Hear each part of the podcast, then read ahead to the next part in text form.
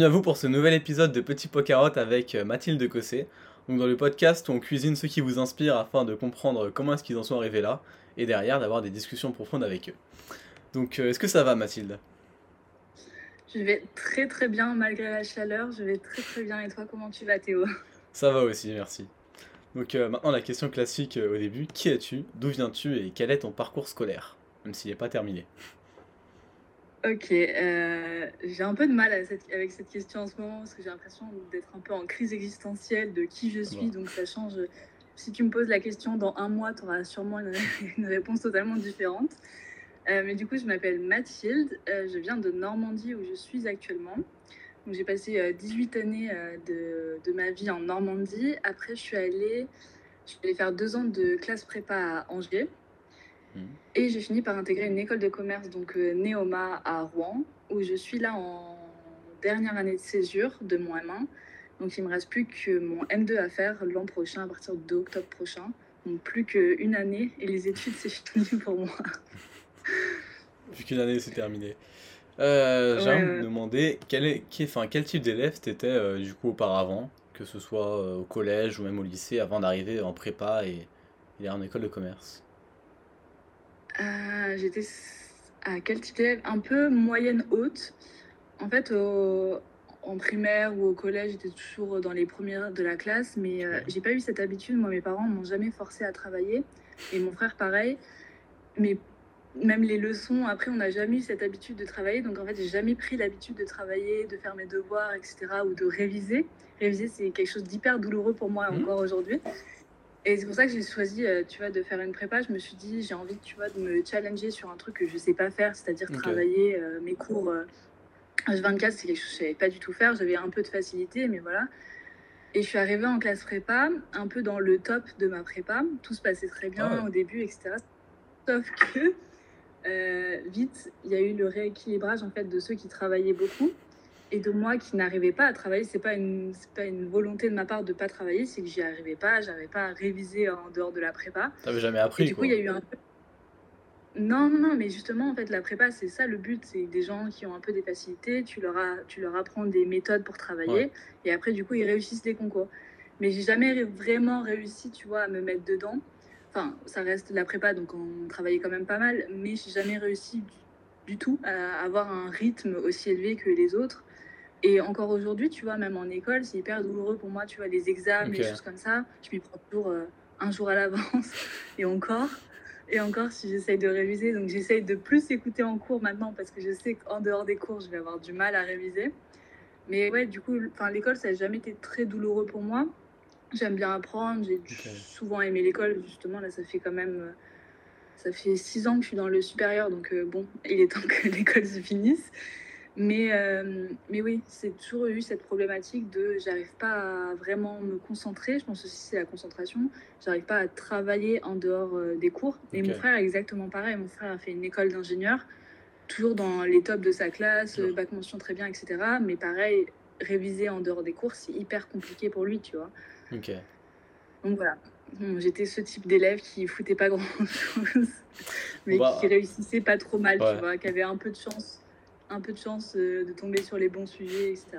Ok, bah putain, entre Manon euh, qui euh, séchait les cours et toi là qui révise la veille, il faut vraiment pas que les profs écoutent le podcast. du coup, bah, tu... pas connaissance que sécher les cours. ouais, ouais, c'est vrai. Alors du coup, par rapport même à ton frère qui a pris ingénieur, pourquoi est-ce que toi tu as choisi le commerce, de t'orienter vers le commerce? Euh, après, école de commerce, ça veut pas vraiment dire euh, commerce. Pour moi, je sais pas, c'est un peu C'est plutôt école de... On devrait dire, je pense, école de management. Parce que bah, sinon, le commerce, ça veut rien dire. En ingénieur, tu fais aussi du commerce. En... Euh, je sais pas pourquoi. Je pense que j'ai toujours voulu entreprendre. Et tu vois, quand t'as pas de projet entrepreneuriat précis, ou, enfin, je, je sais pas, je sentais une flamme en moi de l'entrepreneuriat. Et l'école de commerce, c'était un peu où, en fait, euh, si tu n'as pas de projet précis, tu peux toujours y aller. En fait, on te donne des bases un peu en tout. Non, mais c'est cool aussi, tu vois, pour les personnes qui n'ont pas de projet précis. Bah, en fait, on te forme à peu près dans tous les domaines, finance, etc. Et ce qui permet, du coup, tu as un peu un package et tu pas euh, cloisonné seulement dans un truc. Et aussi, en fait, quand tu as envie de faire des études, mais que tu as envie d'entreprendre, il n'y a pas énormément euh, d'autres solutions, tu vois. J'en vois pas beaucoup.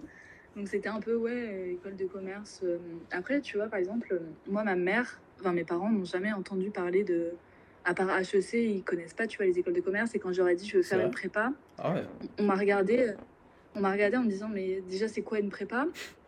Et euh, tu es sûr que tu vas pas faire un BTS ou un DUT, tu vois, qui te donne un ah diplôme Parce que là, en fait, tu fais une prépa, une prépa tu fais deux ans et tu pas, diplômé, tu vois, tu n'as rien. Donc, si tu loupes tes concours, bah, tu as des équivalences, mais c'est pas pareil. Et en fait, moi, mes parents viennent pas du tout de, de grosses écoles ou de n'ont pas fait de grosses études. Et en fait, ils ont, ils ont pas hyper compris le truc. Bah, ils m'ont fait confiance, forcément, mais ils ont pas hyper compris. Donc même moi, quand j'essaie d'expliquer pourquoi je voulais faire ça, alors que j'avais pas de projet précis, c'était un peu compliqué, mais c'était ouais, je pense, je voulais juste avoir un truc général, faire un peu d'entrepreneuriat, voir un peu d'autres choses. Donc euh, voilà. Ok, le truc qui était le plus large pour faire euh, plus de trucs possibles derrière. C'est ça. Si je voulais changer d'avis, tu vois, je pouvais. si je veux faire de la euh, finance aujourd'hui, je peux faire. Si je veux faire du légal, et eh bah. Tu peux toujours depuis du commerce, ouais. Ok. Voilà. C'est très très large. Donc, euh, à Neoma, tu suis un track anglophone. Euh, pourquoi déjà faire un track anglophone qui en plus te met en difficulté du coup par rapport à un track en français? 100% euh, honnête, j'avais pas un hyper bon niveau d'anglais, mmh. mais justement, en fait, c'est la réputation aussi des écoles de commerce et surtout de la première année d'école de commerce, c'est qu'on fait pas grand chose et les cours sont pas hyper difficiles. Et ce qui est vrai, c'était pas, c'était pas hyper difficile. Et en fait, je me suis dit, bon, bah, quitte à ne pas avoir des trucs hyper difficiles, autant le faire en anglais. Autant rajouter, tu vois, un peu de difficulté, voir des choses que souvent c'est des cours qu'on a déjà vus, soit en prépa, soit autre part, tu vois. Donc faire des trucs, euh, ajouter le truc en anglais, surtout que moi, j'étais pas hyper à l'aise. Enfin, j'ai toujours été bonne à l'écrit, à enfin à l'écrit euh, en compréhension, mais j'ai jamais été très bonne à l'oral en anglais parce qu'en fait, juste, je pratiquais pas du tout. Donc c'était un peu un, un truc en me disant oui bon je vais au moins je vais pas perdre une année à faire des trucs que je connais déjà. Ce sera en anglais ce sera un peu plus cool. Ça ajoute un peu euh, quelque chose dans, dans, le CV dans le diplôme. Donc euh, voilà. Toujours dans l'outil du challenge euh, envers toi-même sur toutes tes années. C'est ça. C'est qui est intéressant. Si je peux trouver un truc dans lequel je suis inconfortable j'y vais. Ok. Et du coup au final depuis maintenant tu es, bilingue en anglais. Enfin tu parles couramment en anglais grâce à ça? Euh, non, je dirais pas ça. Et surtout, pas, c'est pas du tout grâce aux cours. Euh, parce que c'est bien, les cours, du coup, tu as tout en anglais, mais bon, c'est pas non plus. Euh, ah, on a beaucoup d'euros. Oui, mais bon, c'est, tu vois, c'est pas. Tu es quand même avec des Français pour la, pour, la plupart. Donc, en fait, dans les travaux de groupe, tu parles en français. Enfin, tu parles quasiment tout le temps en français. Bon, à part écrire en anglais, bon, voilà. Et du coup, c'est pas du tout ça qui va, qui va faire que je sois bilingue. Et je le suis pas encore, justement. C'est un, un, de mes. Euh, j'ai trois objectifs en 2022 et c'était l'un de mes objectifs euh, de finir 2022 avec un très bon niveau d'anglais. Mais c'est plus, euh, bah là, je suis partie six mois à voyager et là, c'est totalement ça où là, je me suis dit, bon, là, je me suis vraiment confrontée à parler anglais parce qu'à l'école, si tu veux pas parler anglais, tu peux toujours trouver des, des petites solutions pour pas parler, tu vois. Par exemple, les oraux, bah, j'apprenais mon texte par cœur, donc en fait, c'était de la récitation. Donc c'était pas vraiment parler anglais, bon, vite fait dans les cours, quoi, mais c'était pas c'était pas la même chose que quand en fait tu es vraiment dans un pays où ça parle pas français. Ouais, c'est ça. Il y avait toujours moyen de s'en sortir en école. Bon, pareil de tes vacances, tu sais où aller maintenant pour l'anglais euh, Je ne sais pas, justement. Euh, maintenant, j'ai demandé, enfin, tu es présidente de l'antenne Neoma BS pour euh, Amnesty International. Pourquoi, du coup, faire ça et quel était l'intérêt de présider, du coup, cette antenne? Et qu'est-ce que c'était, en fait, de base? Euh, ouais, en gros, en école de commerce, on a beaucoup ce système d'association. Donc, euh, bon, en fait, justement, on n'a pas énormément de cours en première année pour euh, aussi se développer sur les associations. Dans mon école, il y a peut-être 60 associations, un truc comme ça. Donc, j'ai rejoint, j'ai rejoint les associations qui me correspondaient un peu plus, donc dans le thème développement durable, environnement et surtout droit humain. Et Amnesty, j'avais jamais j'avais jamais intégré Amnesty en tant que tel avant l'école. C'est toujours un truc où je me suis dit j'ai pas le temps ou sinon j'avais pas d'antenne proche. Et là, quand j'ai vu ça en école, je me suis dit ok, go, bah juste moi Amnesty, enfin les droits humains, c'est je suis un, peu une hypersensible, donc tout ce qui concerne l'environnement, même les personnes, etc., je me sens tout de suite concernée. Donc Amnesty, c'est défendre les droits humains, en, si je globalise vraiment généralement. Et euh, c'était ouais, c'était donc c'était un an de j'ai fait ça, enfin j'ai présidé pendant un an l'association à, Neoma. Euh, clairement, c'était bah, sensibiliser les étudiants de Neoma aux, problématiques d'Amnesty, donc beaucoup de pétitions, etc. Mais aussi, on a essayé de voir un peu plus large. On était euh, en partenariat aussi avec euh, l'antenne de Rouen et l'antenne de Mont-Saint-Aignan, qui était la ville à côté de Rouen. Donc, on essayait aussi de travailler avec eux sur euh, ces problématiques-là. Et, et moi-même, c'est du coup gérer, tu vois, une équipe de 20 personnes. C'était super intéressant parce que c'est quelque chose que moi, je ne sais pas trop faire à la base. Je ne sais pas déléguer, je ne sais pas Qu'est-ce que ça t'a apporté Quand j'ai ma vision, tu... Qu'est-ce que ça t'a apporté de faire ce poste, justement? Arrêtez de pré mes questions, j'en ai marre de ces invités, là. Qu'est-ce que ça m'a apporté? Euh, Je pense un peu d'organisation, parce que j'aime l'organisation, mais je suis quelqu'un de très, très désorganisé. Et en fait, quand euh, la présidente est désorganisée, l'association est désorganisée. Genre forcément, ça peut pas, tu vois, bien, ça peut pas bien se passer. Et là, même euh, un, an, un, an ou un an et demi après, je me dis, ça, j'aurais pu mieux faire parce que, euh, tu vois, niveau délégué, j'aimais tout faire moi-même. Sauf que du coup, c'est pas comme ça, tu vois, qu'on préside une association avec 20 euh, personnes dedans, c'est difficile, tu vois. Même quand j'ai dû repasser les rênes de l'association, j'étais un peu, j'avais un, un, pincement au cœur. Je me dis, putain, j'ai tellement donné que du coup, là, il se passera plus rien, etc. Mm. Enfin, il se passera plus rien. J'aurais mm. pas le suivi, mais c'est aussi ça que je cherchais. Et du coup, ça m'a appris un peu sur le fait de d'essayer d'écouter, de plus aussi d'écouter les idées des autres, de mieux comprendre, de laisser plus de la place aux autres dans, dans mes propres projets, où maintenant j'écoute beaucoup plus. Enfin, quand, dès que j'ai une idée, j'essaie de la faire valider auprès d'autres personnes, j'essaie de voir euh, eux ce qu'ils peuvent m'apporter, comment eux ils le feraient, tu vois. Et euh, je pense que ça m'a apporté ça. Ok, c'est intéressant.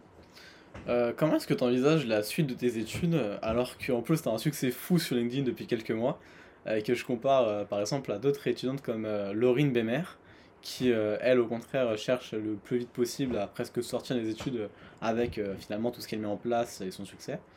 Comment est-ce que tu envisages du coup même cette dernière année?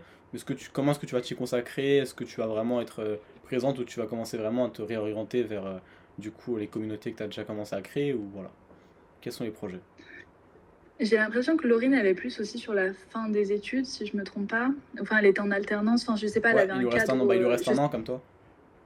Ah, ok, d'accord. Oui, bon, bah, comme moi, alors.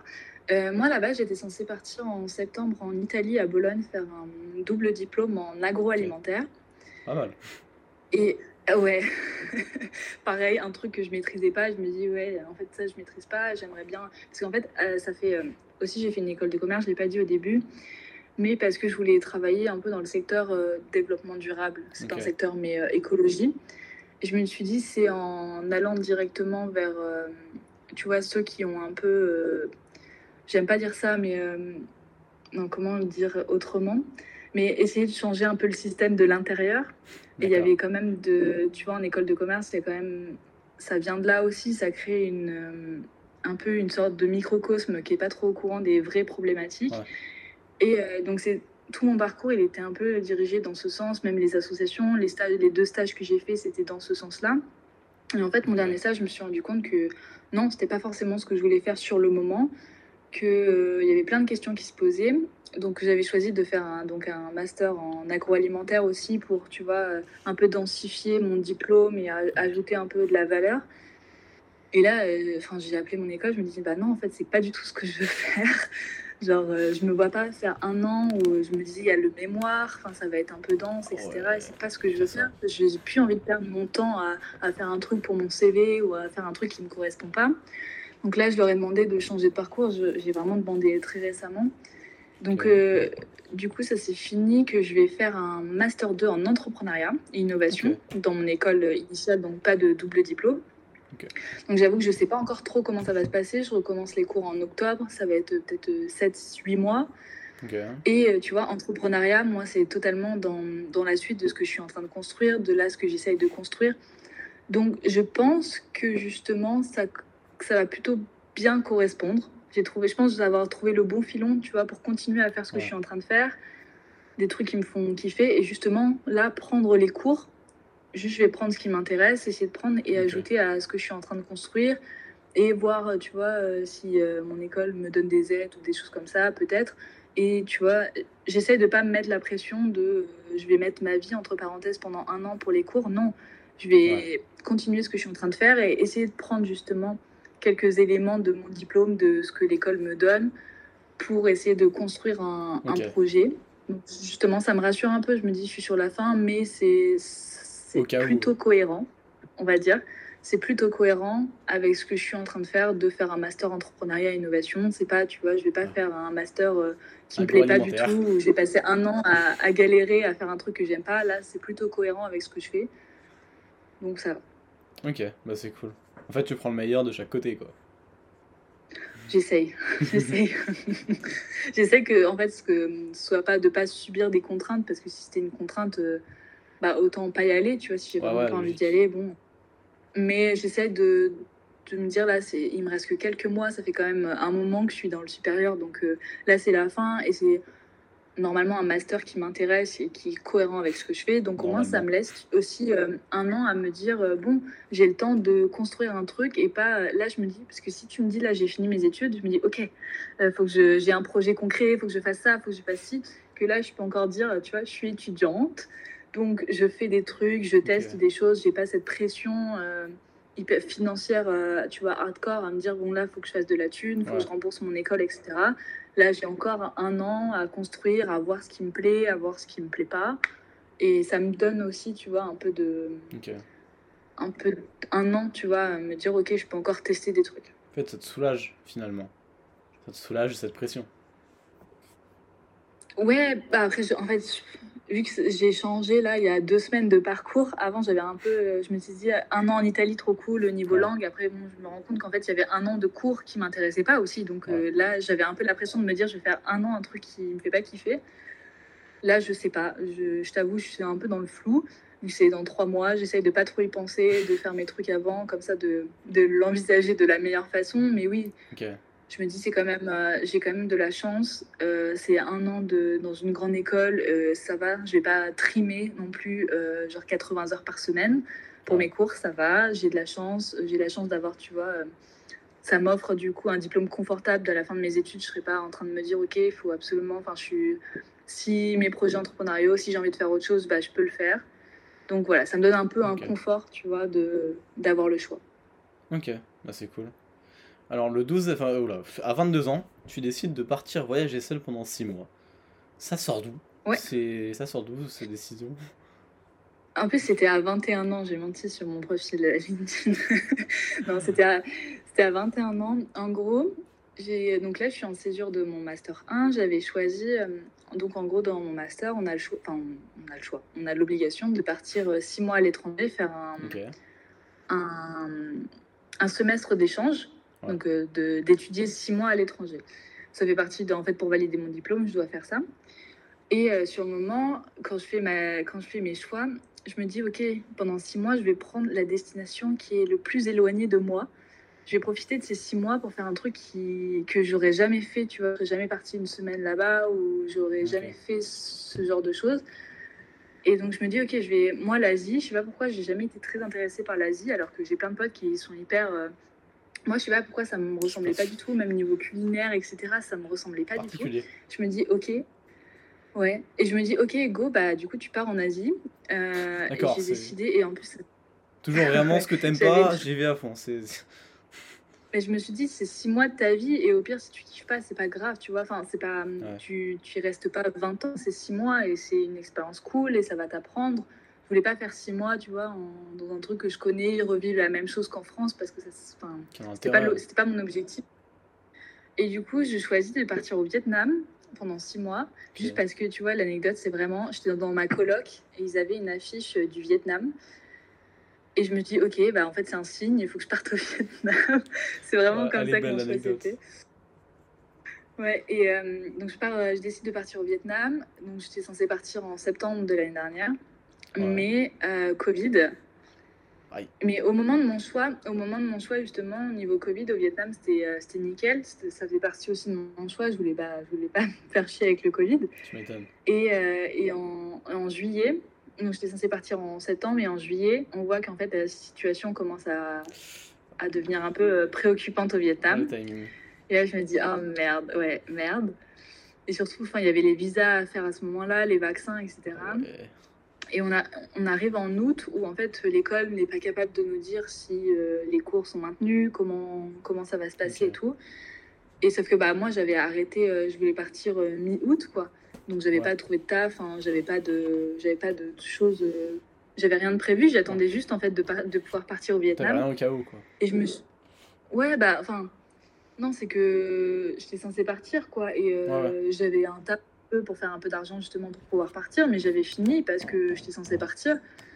Et en fait, ça se trouve d'une semaine à l'autre, l'école elle me dit bon bah en fait tu pars et où tu pars pas. Et euh, je suis arrivée à un point où j'en avais marre d'attendre. J'étais toute seule, enfin, j'étais toute seule, j'étais en Normandie, je rentrais et j'en avais marre d'attendre.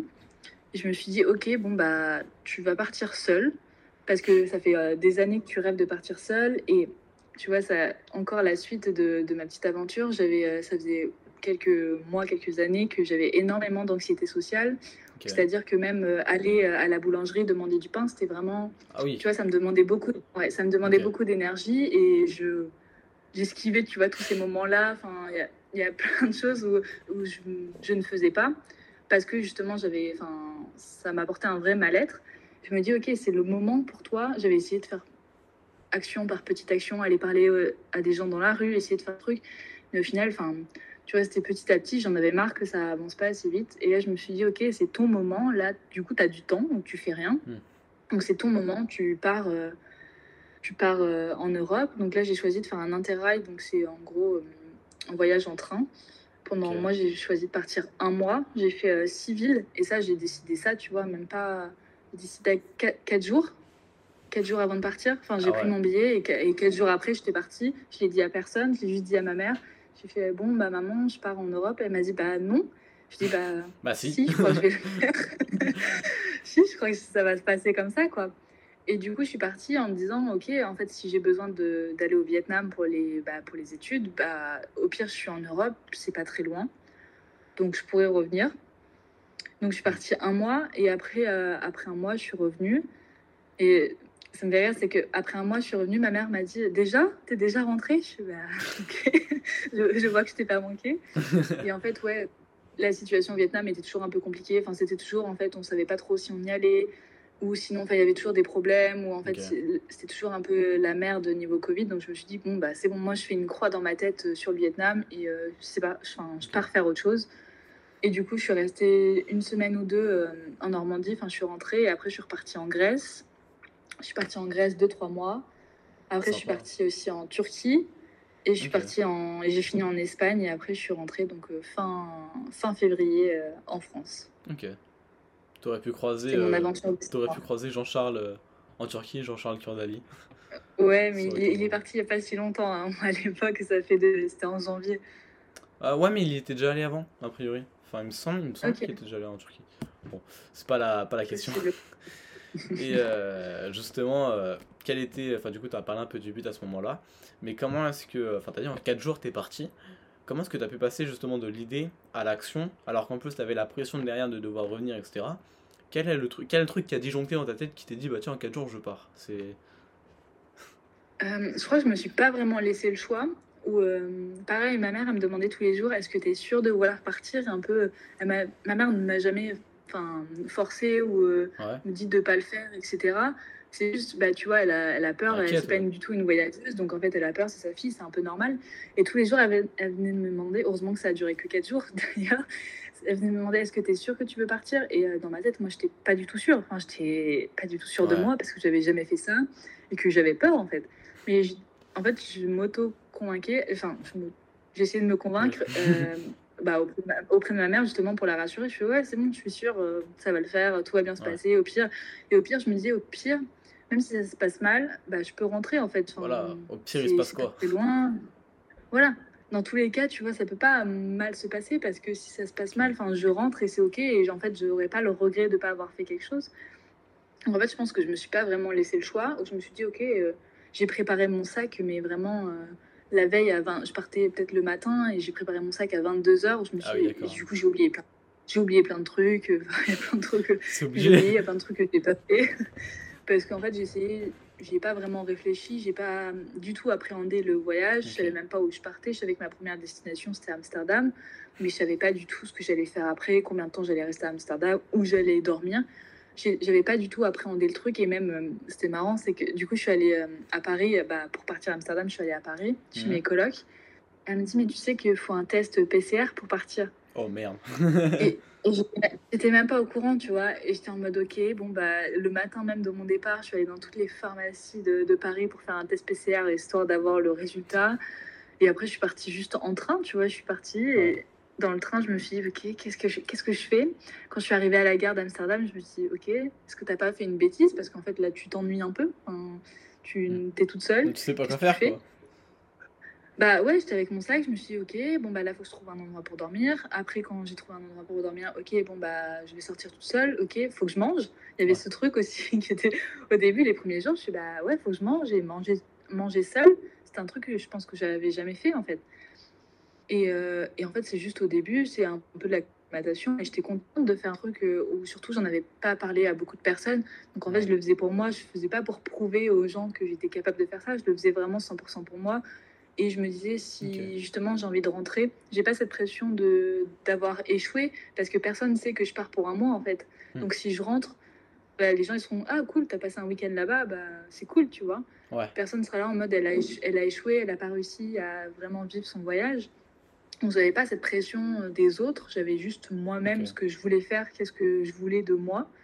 Et euh, ça va, j'étais un peu convaincue que, que c'est ce qu'il fallait, que c'était la bonne décision, même si au début, bah, je m'ennuyais peut-être un peu, enfin, je savais pas trop où aller. Mais c'était nouveau, donc c'était cool, tu vois, c'était cool d'appréhender euh, ses peurs et de pas avoir le choix. C'est le truc que je pense qui m'a le plus aidé, c'est de pas avoir le choix. Parce qu'en France, par exemple, tu vois, si j'ai envie d'aller euh, à une boulangerie, si j'ai envie d'appeler quelqu'un, si je dois appeler quelqu'un, tu sais, quand je devais appeler au téléphone, je demandais à des potes, je demandais à ma mère d'appeler pour ah moi, etc. Ça ce point-là. Ouais, ouais, ouais, ouais, ouais. Et sauf que là, euh, j'essayais, tu vois, toutes les combines pour pas me retrouver, tu sais, les trucs administratifs où tu devais appeler, moi, c'était ma pire angoisse. Et euh, le médecin, les trucs comme ça. Et sauf que là, j'avais pas le choix. Et justement, c'était cool parce que j'avais pas le temps de me demander, est-ce que, de me remémorer, la, fin, de, de mémoriser la, avant la situation, ce qui allait se passer parce que juste ça se passait sur le moment. Et du coup, j'avais pas le temps, tu vois, d'être déçue d'une situation parce qu'en fait, je l'avais pas appréhendé. J'étais juste en mode, ça se passe, c'est cool, ça se passe pas, euh, je m'en fiche. Genre, c'est pas grave. Ok, bah c'est cool. Et euh, du coup, t'as fait comment euh, pour t'occuper pendant ce voyage-là où justement t'étais en mode euh, bah t'avais rien à faire finalement? Ouais, pendant les, bah, le premier mois, du coup, j'avais pas mes, mes cours n'avaient pas commencé. Que J'étais juste en mode. Qu'est-ce que je faisais? Ben, Je visitais, figure-toi. en fait, je passais de 3 à 5 jours dans chaque ville. 3, 5, 6 jours dans chaque ville. Donc en fait, il y avait 100 000 choses à faire. Genre à la, fin, à la fin de mon premier mois de voyage, mais j'étais totalement épuisée. J'étais vraiment HS. Parce qu'en fait, tu es dans un pays, tu es dans une ville où tu es pas pour longtemps. Donc tu n'as pas envie de, de, passer par exemple une soirée à juste dormir. Euh, tu te dis, bah non, en fait, c'est de la perte de temps. Parce que sur un mois, c'est pas possible de juste euh, tout le temps être à fond. Au début, je me levais à, à 7 h du mat, j'allais bim bim, je passais toute la journée dehors, je marchais, je faisais 20 km par jour, etc. Donc en fait déjà la visite ça me prenait euh, les premières villes que j'ai fait donc j'ai beaucoup visité et j'ai moins fait de rencontres. Ok. Enfin Amsterdam si j'ai fait des rencontres tu vois mais plus pour les soirées pour les trucs comme ça mais je passais globalement quand même mes journées toute seule. À Berlin pareil tu vois pour les soirées je faisais des soirées mais les journées je les faisais seule. Et après, en fait, parce que aussi, euh, moi j'étais tout le temps en auberge de jeunesse, donc en fait, c'est le meilleur moyen pour rencontrer du monde. Genre, même si j'avais un budget illimité, euh, je suis sûre que je reviendrai en auberge de jeunesse parce que c'est trop cool. En fait, l'expérience est trop cool. Et ce que je dis euh, souvent, c'est je suis partie seule, mais je me suis jamais sentie aussi entourée que quand je voyageais seule, en fait. Parce que j'avais bah, les personnes que, que j'aimais en France qui m'envoyaient quelques messages, tu vois. Donc, en fait, si j'avais besoin de leur parler, je pouvais leur parler. Et encore, je ne l'ai pas beaucoup fait, j'ai pas beaucoup donné de nouvelles.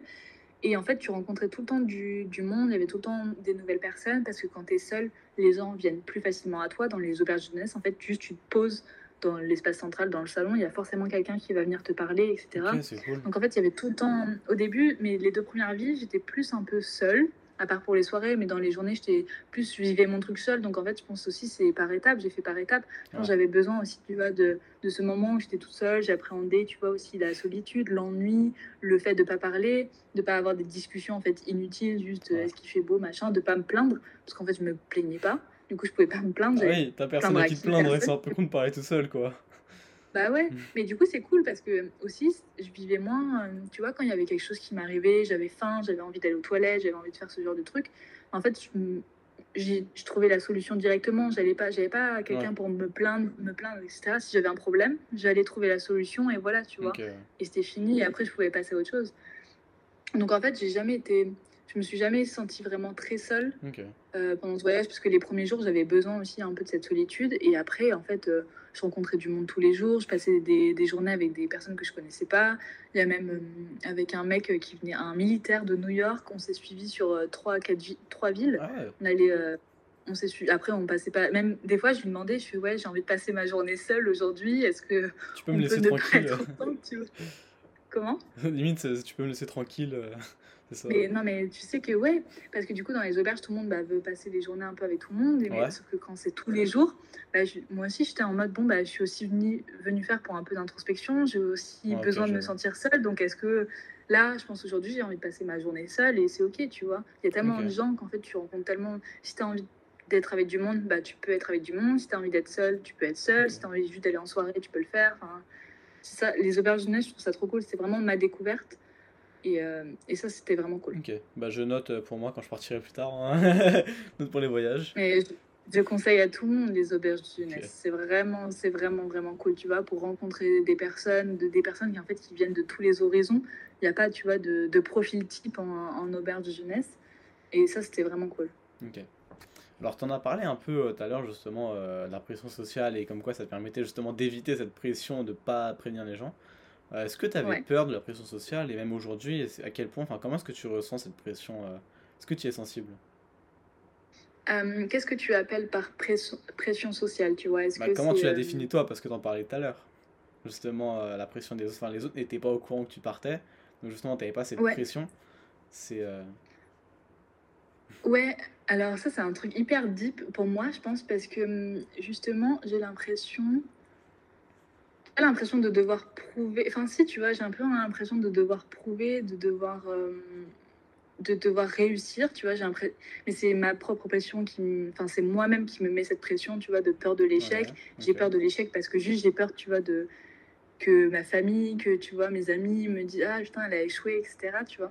Mais ça, c'est une pression que je me mets toute seule. Hein. J'ai pas un entourage toxique, etc. Si j'échoue, tout le monde s'en fout. Euh, c'est ça, ça va passer, tout le monde oubliera et tout le monde s'en fout. Mais, euh, mais ouais, je pense que du coup, je, je m'étais trop mis la pression sur, euh, en prépa, peut-être avoir la meilleure école, avoir, euh, tu vois, le meilleur stage, avoir le, le meilleur, un peu, je sais pas, profil type. Et, et, là, ça m'a fait du bien de partir seule parce que c'était ma propre expérience et j'avais plein ma, ma mère. Tu vois, pour ma mère, prendre une semaine de vacances, déjà, c'est beaucoup, tu vois. C'est, elle, non, on a beaucoup cette culture dans ma famille de beaucoup travailler, de, en fait, travailler c'est bien, c'est montrer, faut pas être fainéant, etc. en fait, j'avais ouais, cette pression un peu d'être vue comme la fainéante, ou même ma famille me demandait à ma mère, mais euh, ok, elle est partie voyager, mais comment elle fait, comment elle finance, euh, est-ce qu'elle a travaillé pour ça, tu vois. Mm. Et euh, ouais, je pense que c'était un peu ça qui était un peu pas difficile, c'était pas hyper difficile, mais je me suis dit, ok, là, c'est tu vis pour toi, si toi, tu te sens capable de le faire, si toi, financièrement, ça le fait, etc. Pas, je veux pas avoir le jugement de j'aurais dû travailler tu vois, comme je faisais tous les étés euh, en tant que caissière, euh, juste pour faire de l'argent, etc. Alors qu'au final, l'argent, je m'en. Enfin, c'est cool, mais voilà. Et là, je pense, ouais, j'avais besoin de ce temps pour moi de pas prouver aux autres, mais juste de me prouver à moi-même, de faire un truc qui me faisait vraiment kiffer. Même si, tu vois, d'autres personnes ont pu, même dans mes stories Insta, mais tout le monde me demandait, parce que surtout qu'après, je suis repartie six mois, en fait. Donc tout le monde se demandait, mais qu'est-ce qu'elle fait pendant six mois à voyager, quoi. Mais ouais. Ouais, je pense que j'ai un peu euh, cette j'ai pas, enfin, je sais pas si on appelle ça pression sociale, mais aussi, tu vois, peur du jugement des autres, peur de, peur, de, peur de ce que les autres vont penser. Et du coup, voyager seul, ça me permet d'être totalement, d'être assez libéré sur ça, parce qu'en fait, tu rencontres des gens qui, tu les vois juste une journée, et après, en fait, tu les vois plus. Donc, en fait, tu peux être totalement toi-même. Tu, tu, peux même être une autre personne si tu veux. Mais, euh, mais t'as pas cette pression bah, de ce que les gens vont penser parce que tu t'en fous, tu les vois juste une journée et, et après c'est autre chose, tu vois.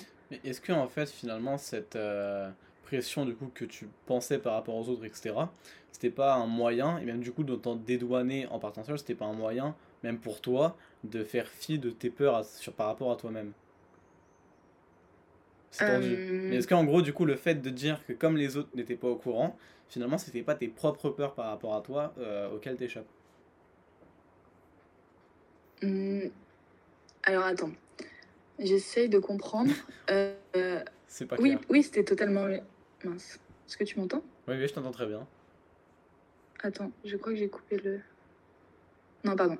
Euh, oui, oui, je pense que c'était mes peurs parce que, comme je te dis, tu vois, j'ai peur de l'échec, mais euh, j'ai, j'ai peur que la perception des autres de mes échecs, alors qu'en fait, tout le monde s'en fout. Tu vois, si j'échoue, tout le monde s'en fout.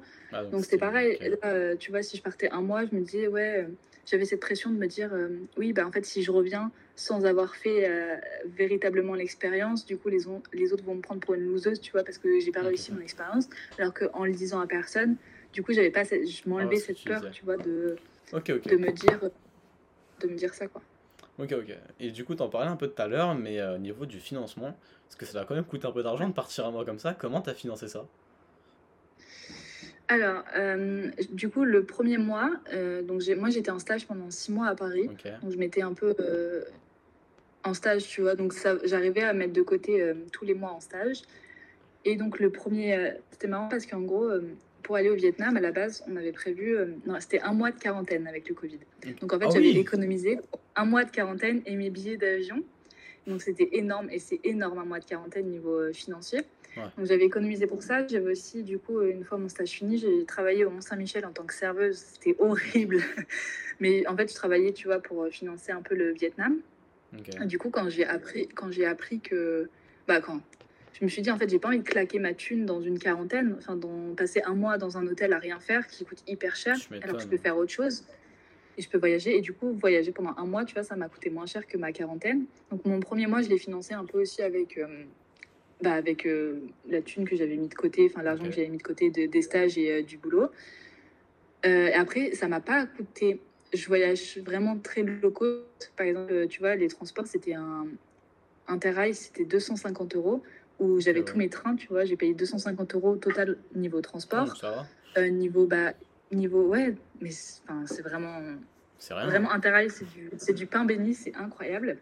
Niveau hébergement, je logeais tout le temps en auberge de jeunesse. Donc, c'est pas le plus cher. Forcément, au mois, ça revient, tu vois, ça revient un peu d'argent.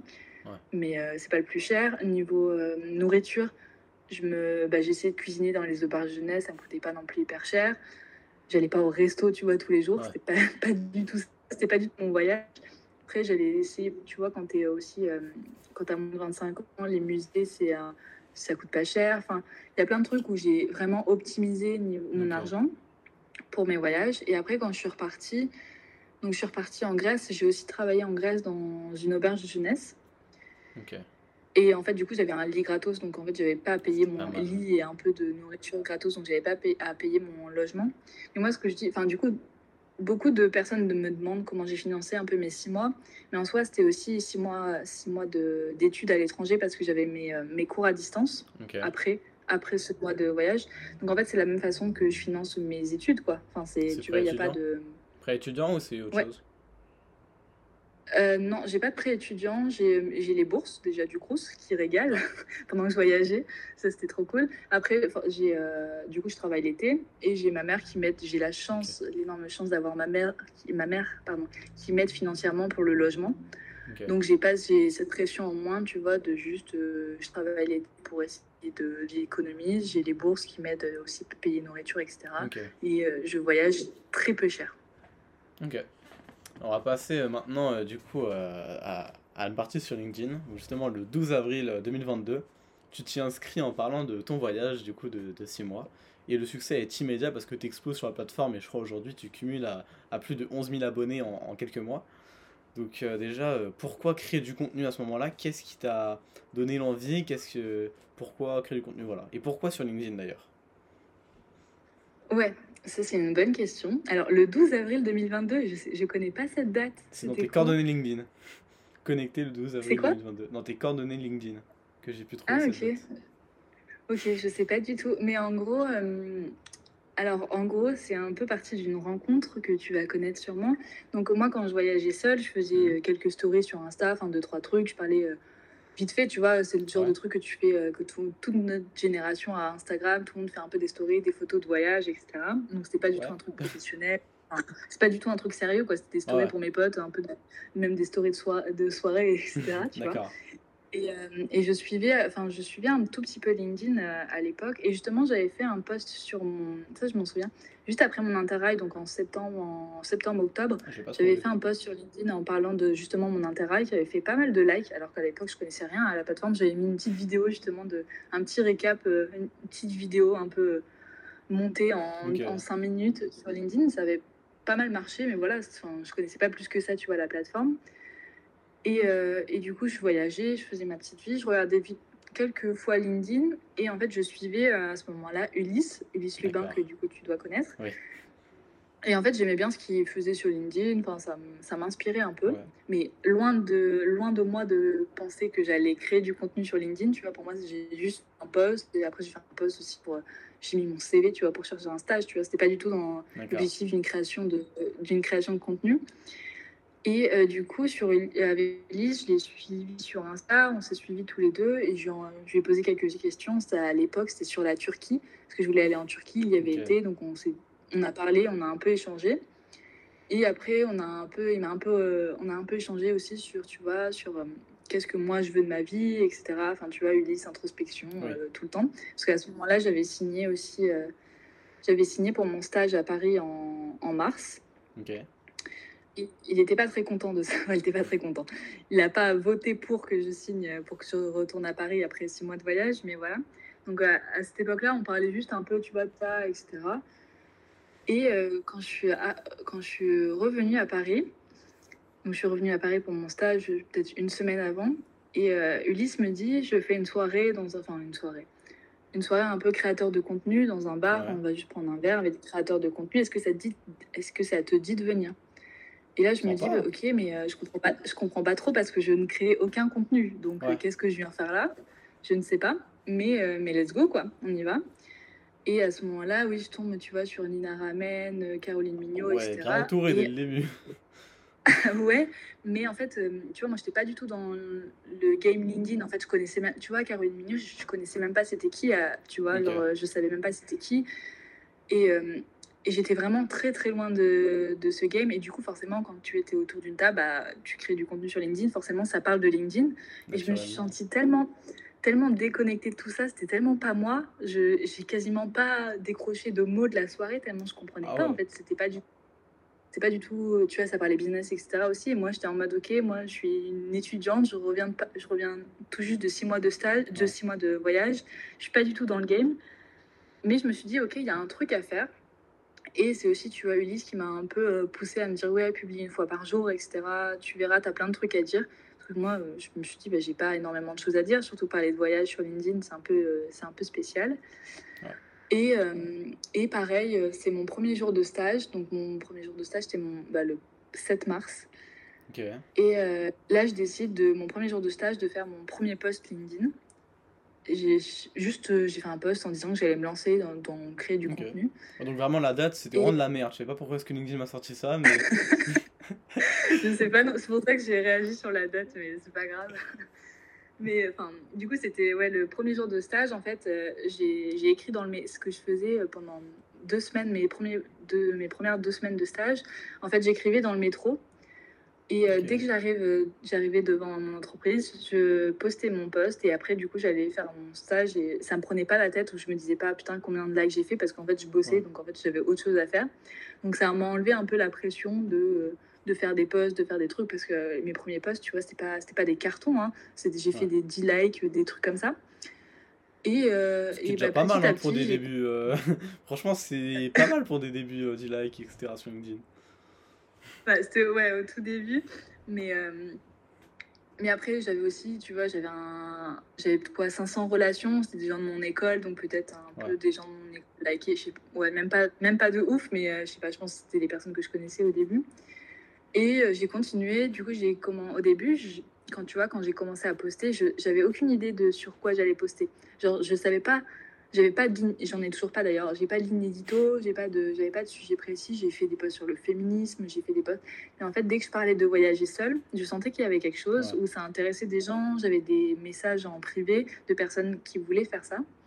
Et donc j'ai plus axé ma création de contenu sur ouais sur voyager seule sur euh, sur ça sur être étudiante sur un peu santé mentale. Et ça a cartonné Si je peux me permettre. non, mais tu peux, hein, c'est... Franchement, euh, tu peux, bravo. Hein. Mais il n'y a pas eu de moment, tu vois, où ça a plus cartonné. Enfin, ça a été un peu crescendo, tu vois. J'ai pas pris 10 euh, 000 abonnés d'un coup. Ça a été toujours un peu, euh, un peu crescendo, où toutes les semaines, ça allait de mieux en mieux, où je voyais, je voyais un peu comment ça se passait. J'ai fait un post justement sur l'Interrail où vraiment je l'ai écrit en 10 minutes en buvant mon café et après je suis allée au taf. Et là, je vois le post 4000 likes, quoi. Et là, je me dis, ok, il se passe un truc. Ah il se passe vraiment. Ah ouais. C'était un de mes premiers posts, enfin, c'était ouais, peut-être au bout de 2-3 deux, trois semaines, tu vois. Putain. Je me dis, ouais. Et après, je suis approchée aussi, tu vois, par, euh, par euh, le programme LinkedIn for, pour euh, les créateurs, tu vois. Et au bout de un mois, je me dis, ouais, c'est énorme ce qui se passe parce que jamais, jamais je me serais dit, déjà, créer du contenu, c'était nouveau pour moi sur LinkedIn. Et, et du coup, je trouvais ça un peu incroyable. bah, on en parlait, j'en parlais avec Julia Cantaraju.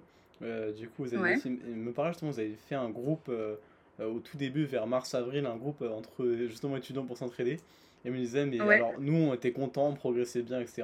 Et puis à côté de nous, tu avais Mathilde qui était en train d'exploser, qui était, on comprenait pas, qui faisait beaucoup mieux, qui était en train de, de cartonner. C'est. Mais bon, c'était marrant du coup. Mais oui, ça, c'était dans mes débuts aussi. J'avais fait un post euh, sur les étudiants, sur le fait que, enfin, pourquoi être étudiant et publier, etc. Et à la fin, j'avais dit, s'il y a des, et c'était au tout début, tu vois, s'il y a des étudiants qui publient, euh, bah, envoyez-moi un message, tu vois, il y a moyen de se soutenir, de faire un groupe, etc. Donc, il y avait, euh, on était, je sais pas, peut-être 7 ou 8. Du coup, j'ai fait un, une mini une conversation euh, sur LinkedIn. En fait, ça, c'était trop cool. Ça, c'était vraiment les débuts. On s'est fait des appels, etc. On était tous un peu. Enfin, on n'était pas tous au même niveau. Enfin, il y avait des personnes qui venaient de commencer. Moi, je venais de commencer aussi. Il y avait des personnes qui avaient plus d'abonnés que d'autres. On, est, on a on n'a pas du tout les mêmes profils, on n'avait pas du tout les mêmes envies de LinkedIn.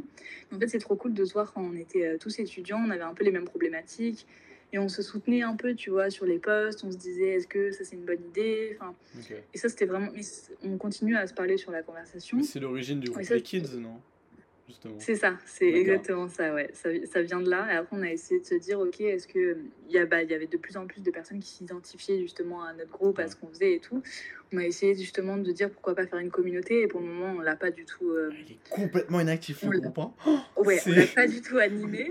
ah, mais moi j'ai tenté. J'ai tenté de suivre, mais c'est, euh, j'ai fait un truc. C'est putain, il est bien inactif le, le groupe. ouais. Mais bon. Ouais, surtout là. Au, tout début, ça, ça a matché un peu, mais en fait, vu que nous, euh, il y a le truc aussi où nous, bah, du coup, on a une petite conversation, du coup, on s'envoie des messages un peu régulièrement. Donc, en fait, je pense qu'on a déjà ce truc. Ouais, c'est à l'origine. Mais, euh, ouais, et sauf, mais on voulait, tu vois, mais ça, en fait, c'est un vrai taf d'animer une communauté, enfin, d'avoir aussi, il faut, faut set up des objectifs, faut, tu vois, faut qu'il y ait un vrai dynamisme. Ça, euh, je me dis peut-être dans les dans les prochains jours, dans les mois à suivre, pourquoi pas se pencher là-dessus parce que je pense qu'il y a vraiment un truc à faire sur les étudiants, sur les Clairement, clairement. Mais oui, pour le, pour le, moment, la communauté est, un peu morte. Ouais. Et en même temps, il faudrait que j'en ajoute dedans, je reconnais, il faudrait que j'en ajoute dans le groupe, mais euh, ouais, faudrait, faudrait qu'on s'en occupe de l'animer. Euh, est-ce que tu as une idée de pourquoi est-ce que du coup, t'en parlais que tu comprenais pas au début, euh, malgré le fait que tu travaillais pas forcément tes postes, ils cartonnaient. Tu as une idée de pourquoi après coup, ou même avec du recul là-dessus, de pourquoi Ou toujours non, c'est le hasard euh, euh, Je sais pas le hasard, mais je t'avoue que je ne suis pas la meilleure personne pour le savoir, j'ai l'impression. Euh, je pense que, premièrement, il y a aussi le fait, du coup, comme on en parlait au tout début, j'ai commencé à créer du contenu sans avoir besoin de le faire. C'est-à-dire que quand j'ai commencé à poster sur LinkedIn, moi j'étais en stage, justement c'est mon premier jour de stage qui était coup rien à voir avec LinkedIn, rien à voir avec voyager seul, etc. C'était complètement différent. Euh, et, justement, j'étais un peu en mode ok, il faut que pas que je me fasse trop voir sur LinkedIn non plus. Mais euh, donc rien à voir. Donc en fait, quand j'ai commencé à le faire, j'ai commencé vraiment à, faire le, à le faire avec le cœur en fait parce que j'avais rien à y gagner à proprement parler. Parce qu'au début, oui, ça m'a, enfin ça m'apportait rien. C'était pas du tout, euh, j'avais pas besoin d'argent à ce moment-là. J'avais pas besoin. Donc je pense que je l'ai fait de façon hyper honnête et c'est peut-être ça qui a plu. Et sans avoir besoin tu vois j'ai pas mis de pub ni de et je dis pas que c'est mal de le faire hein. enfin on publie sur LinkedIn tout le monde a un intérêt derrière hein. si on publie pas juste pour notre ego perso parce que sinon c'est tellement une, ah, grosse prise de temps que ouais. C'est rare. Ouais bon c'est un autre sujet mais euh, ouais je pense qu'il y a toujours un intérêt perso et c'est complètement normal et complètement humain sinon ce serait un peu bizarre. Mais euh, donc je pense que c'est aussi tu vois une grande honnêteté où j'avais vraiment envie, tu vois, de, de rencontrer de nouvelles personnes, de, de, voir une autre facette de LinkedIn. Et j'arrivais un peu avec euh, ma fraîcheur en étant étudiante, en parlant de voyage seul. Après, il y a aussi ouais, le sujet, je pense, voyager seul. Qui, euh, il y a beaucoup de personnes qui s'identifient à ça. Je pense que j'ai l'impression qu'il y a beaucoup de personnes qui ont envie de faire ça, mais qui ne l'ont pas encore fait. Une projection aussi. Peut-être. Voilà. Donc les gens, tu vois, ont envie de voir un peu comment ça se passe. Et après, euh, je t'avoue, je sais pas. ouais, j'ai l'impression de pas être la, la, meilleure personne pour savoir. Mais euh, il y a aussi le fait que euh, là, j'ai l'impression, c'est ce que j'essaye de transmettre, c'est que j'essaye que les personnes qui me suivent suivent aussi une évolution. Parce que comme, genre là, depuis, donc ça fait 4 mois, ça fait 4 euh, mois hier que j'ai commencé mon premier poste. Et en fait, ça me fait évoluer mes vitesses fois 1000, quoi. J'ai appris plein de choses en, en 4 mois. J'ai fait plein de rencontres. La, la plus, enfin, pas la plupart des personnes, mais je vais dire 50% des personnes à qui je parle en ce moment sur mon téléphone, etc., c'est des personnes que j'ai rencontrées avec LinkedIn, donc c'est énorme. Donc je pense, j'ai l'impression que les gens suivent un peu une évolution de qu'est-ce que je vais devenir, comment, enfin qu'est-ce que je vais devenir, quelles autres aventures je vais faire, etc. Donc c'est peut-être ça, mais j'avoue que je suis pas la meilleure personne pour savoir euh, qu'est-ce qui marche. Enfin qu'est-ce qui marche. Si forcément, mais euh, qu'est-ce que les gens, euh, pourquoi les gens s'identifient à moi quoi. Ok bah c'est intéressant. Tu sais que vraiment depuis le début, c'est un truc de Je comprends pas mes invités. Ils préchotent 80% des questions. Vraiment, je pense que j'avais peut-être 5 fois plus de questions que ce que j'ai posé, mais à chaque fois, tu réponds au fur et à mesure. Là, j'allais te demander qu'est-ce que ça t'a apporté. Tu as répondu au passage. C'est quoi ces invités ah je, peux, te détailler si tu veux. Mais, euh, mais ouais, ça, tu vois, ça apporte aussi une nouvelle vision. Euh, où là, je suis, euh, enfin, niveau mentalement, je suis en train de changer, mais fois vite enfin fois 1000. Après, j'avais déjà un peu, du coup, ça fait un an quand même que, avec mes premiers voyages seuls, donc je suis déjà en train d'évoluer sur plein de questions. Mais LinkedIn, du coup, en fait, aussi, c'est cool, c'est que moi, je donne qui je suis sur LinkedIn les gens, si tu suis un peu tous mes posts, tu vois à peu près moi, qu'est-ce qui, un peu mes valeurs vite fait. Et du coup, les personnes qui me contactent aussi sont, ont un peu les mêmes valeurs que moi. Et ça, c'est trop cool parce que du coup, je me rapproche des gens qui ont un peu les mêmes ambitions, les mêmes envies que moi. Et ça, c'est trop cool pour apprendre, pour se développer. Parce que j'avais l'impression un peu, de un moment, de me sentir seule, tu vois, dans, dans ce que j'avais envie de faire parce que mes potes, ma famille sont pas du tout dans dans ce, enfin, dans ce truc-là. Enfin, j'ai l'impression de me sentir un peu seule dans ce que j'avais envie de faire et de voir qu'il y a d'autres personnes qui, tu vois, sont un peu dans le même cheminement que moi, qui ont les mêmes problématiques que moi. Ça, c'est trop cool au niveau personnel, déjà, de voir qu'en fait, tu n'es pas, pas seul dans ta problématique, qu'il y a, a d'autres personnes et qu'en fait, tu, tu te portes petit à petit, et ça, c'est trop cool.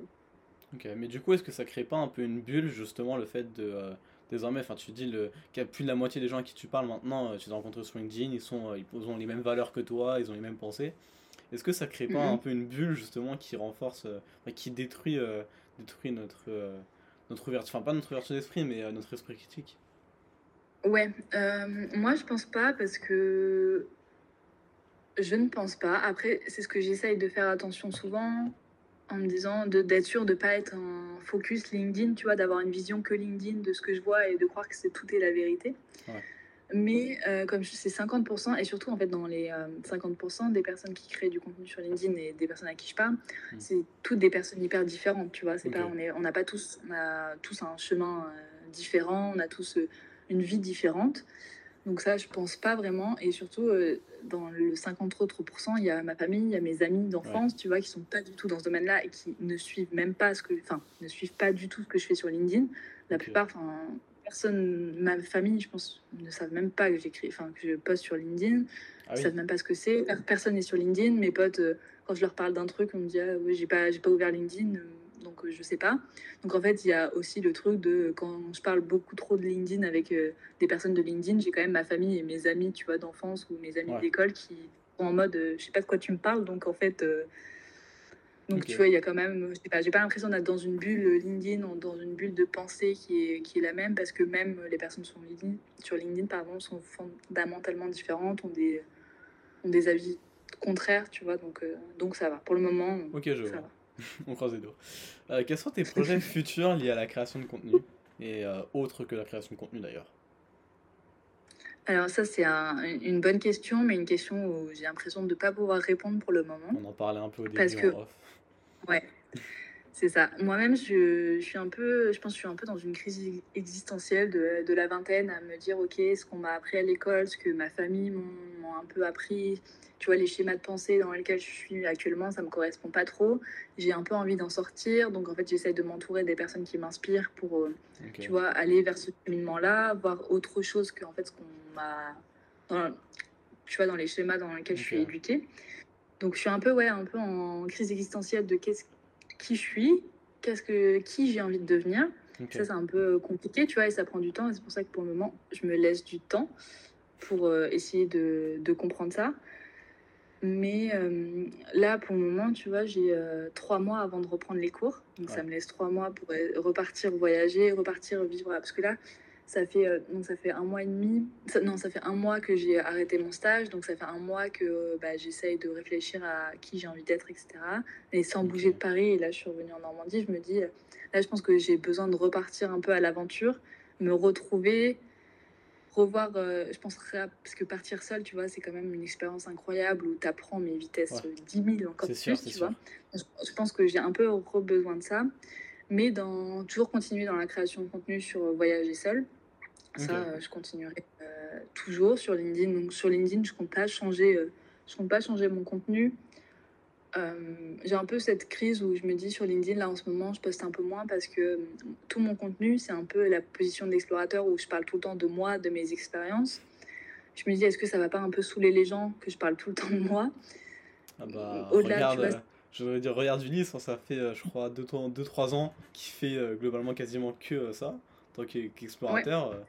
A priori, ça lasse pas. Hein. a priori, je pense que les gens n'en ont pas marre. Ouais, c'est ce que, c'est ce que je, moi je demande à mes potes un peu. Est-ce que, enfin, à mes potes de LinkedIn du coup. Euh, est-ce que je devrais pas faire autre chose? Mais en même temps, j'ai pas envie de me positionner en tant qu'expert sur euh, vous devriez faire ça alors que j'ai 22 ans, enfin tranquille, je fais mes propres expériences et c'est ça qui marche. Donc pour le moment, il faut que, aussi que je relativise sur ça. Après, je, là normalement, semaine prochaine, je lance ma newsletter. Oh. Où euh, j'ai envie de raconter aussi, au-delà de voyager seul, mais avoir un peu une expérience aussi, les débuts, de, de documenter les débuts dans l'entrepreneuriat, parce que c'est ce vers quoi je me dirige. Donc j'aimerais bien aussi documenter ça pour qu'en fait des, des, étudiants ou même des non-étudiants qui ont envie de, de, se lancer puissent avoir un peu une documentation sur comment moi j'ai fait, comment je me suis lancée, quelles erreurs j'ai fait et comment, euh, si je réussis ou si j'échoue, hein, ce serait OK. Donc pour le moment, je me dirige vers ça, mais je t'avoue que c'est un peu un, un flou total en ce moment. Je me laisse le temps pour, euh, pour découvrir ce qui me plaît et ce qui me plaît pas. J'essaye des trucs euh, et on verra. Ce qui me fait rire, c'est que l'épisode du a priori sera dans 3 semaines, un mois euh, en termes de publication, et que ça se trouve en l'écoutant, tu seras mais non, mais je suis pas d'accord du tout, c'est pas ça, je vais changer, ce serait drôle. a priori, a priori, pour le moment, je me suis pas, j'ai pas, je me suis pas lancée dans, j'ai pas dit de grosses choses. Là, j'ai juste dit lancement du newsletter. Pour le moment, ça va se faire, c'est sûr. Et après, partir, j'espère que tu vois, dans deux trois semaines, je serai partie en voyage, je serai partie à l'aventure et je documenterai ça sur sur LinkedIn, sur Insta, sur euh, sur ma newsletter justement. Mais euh, ouais, je t'avoue, pour le moment, c'est pour ça que je me, je me mouille pas trop parce que parce que ça peut changer, tu vois. Si demain j'ai envie de faire autre chose, bah, en fait, je me prive pas, tu vois, de. J'ai pas un objectif euh, concret, euh, précis. Après, forcément, l'entrepreneuriat, c'est dans le cadre de mon master. Et voilà, et j'ai envie d'en vivre aussi.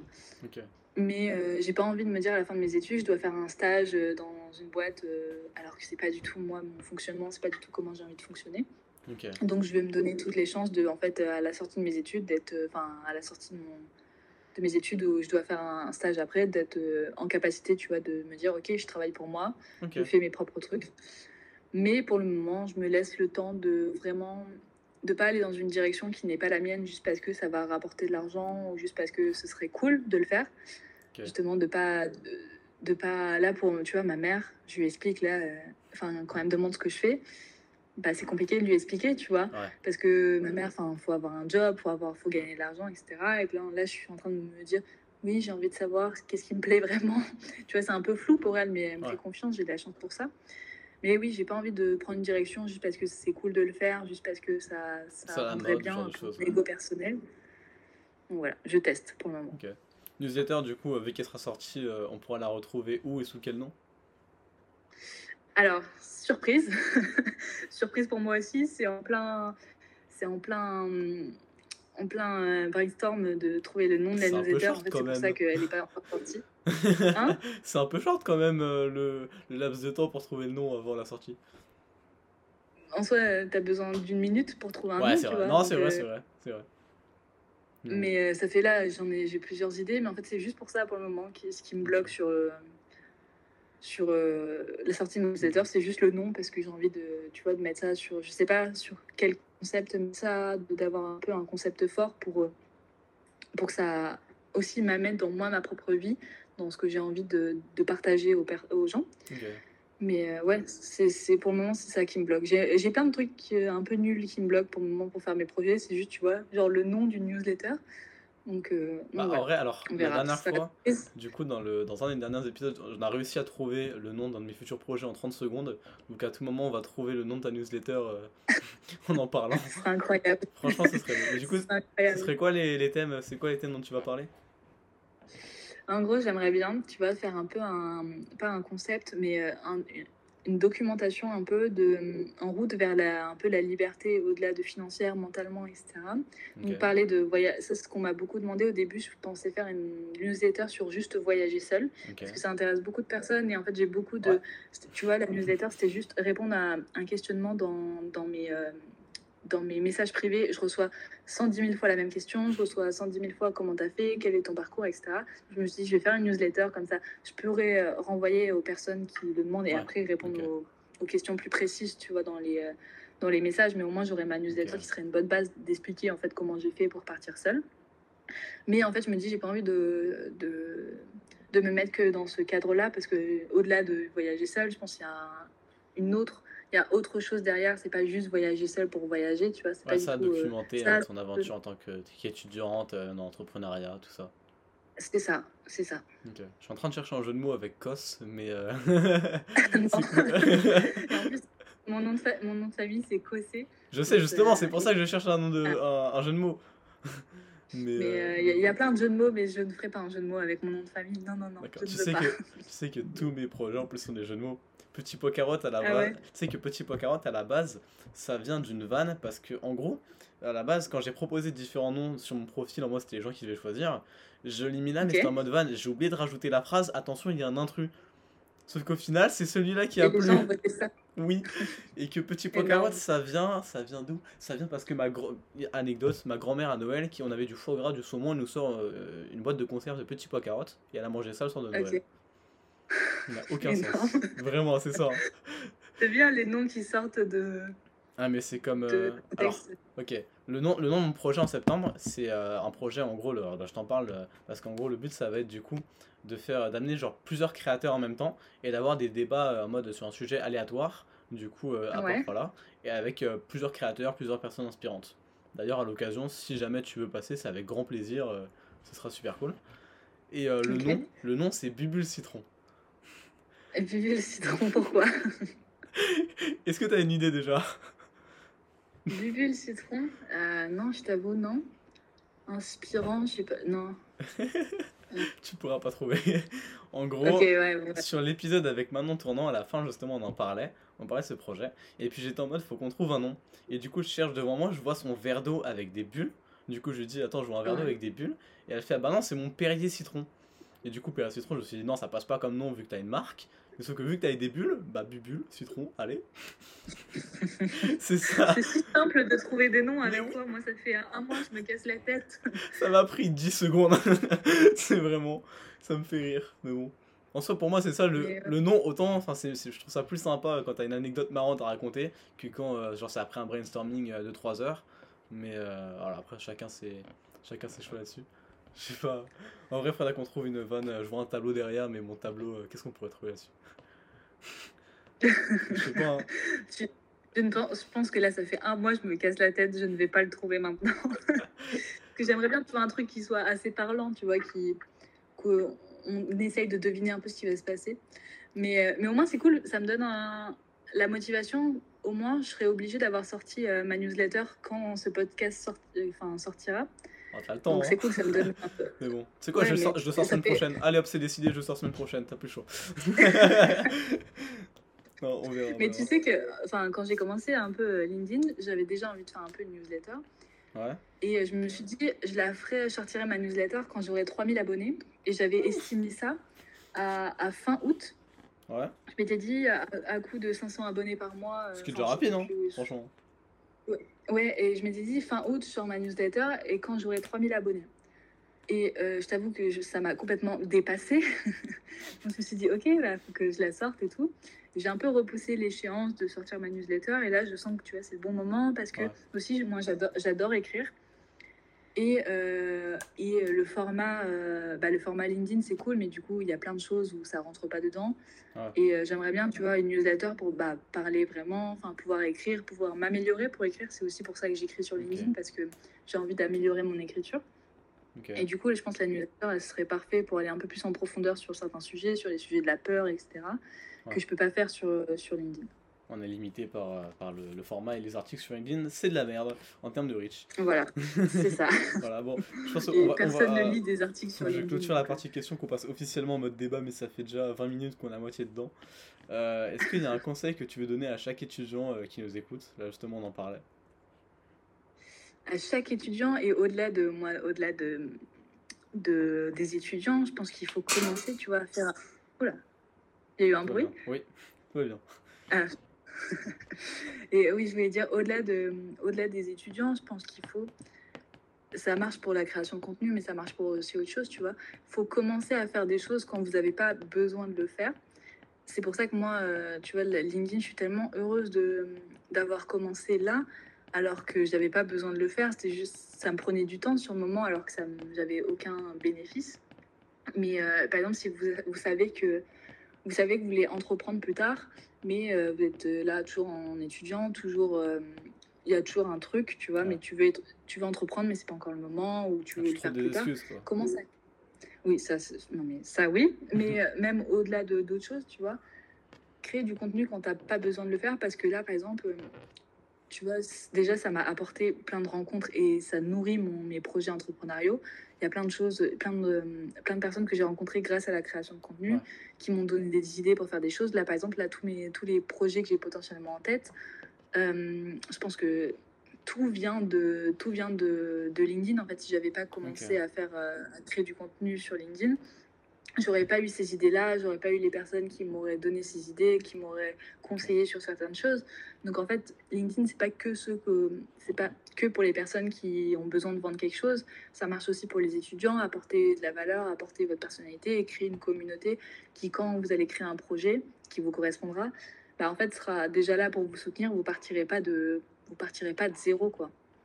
Et c'est vraiment le le best conseil, tu vois, c'est commencer à créer quelque chose sans avoir besoin de le faire. Parce que ça peut t'apporter des choses. En fait, t'as même, même pas idée, t'as même pas idée que, que ça peut, ça existe déjà. Et t'as même pas idée que ça, ça enfin, des choses dans lesquelles ça peut t'apporter. C'est pas très français ma phrase. C'est pas grave, on a compris. Où est-ce qu'on peut te retrouver et te contacter? Alors pour le moment, vous pouvez me retrouver sur mon profil LinkedIn au nom de Mathilde Cossé. Bientôt du coup sur ma newsletter au nom inconnu, mais qui sortira, qui sera forcément de toute façon épinglée euh, dans, dans mon profil LinkedIn.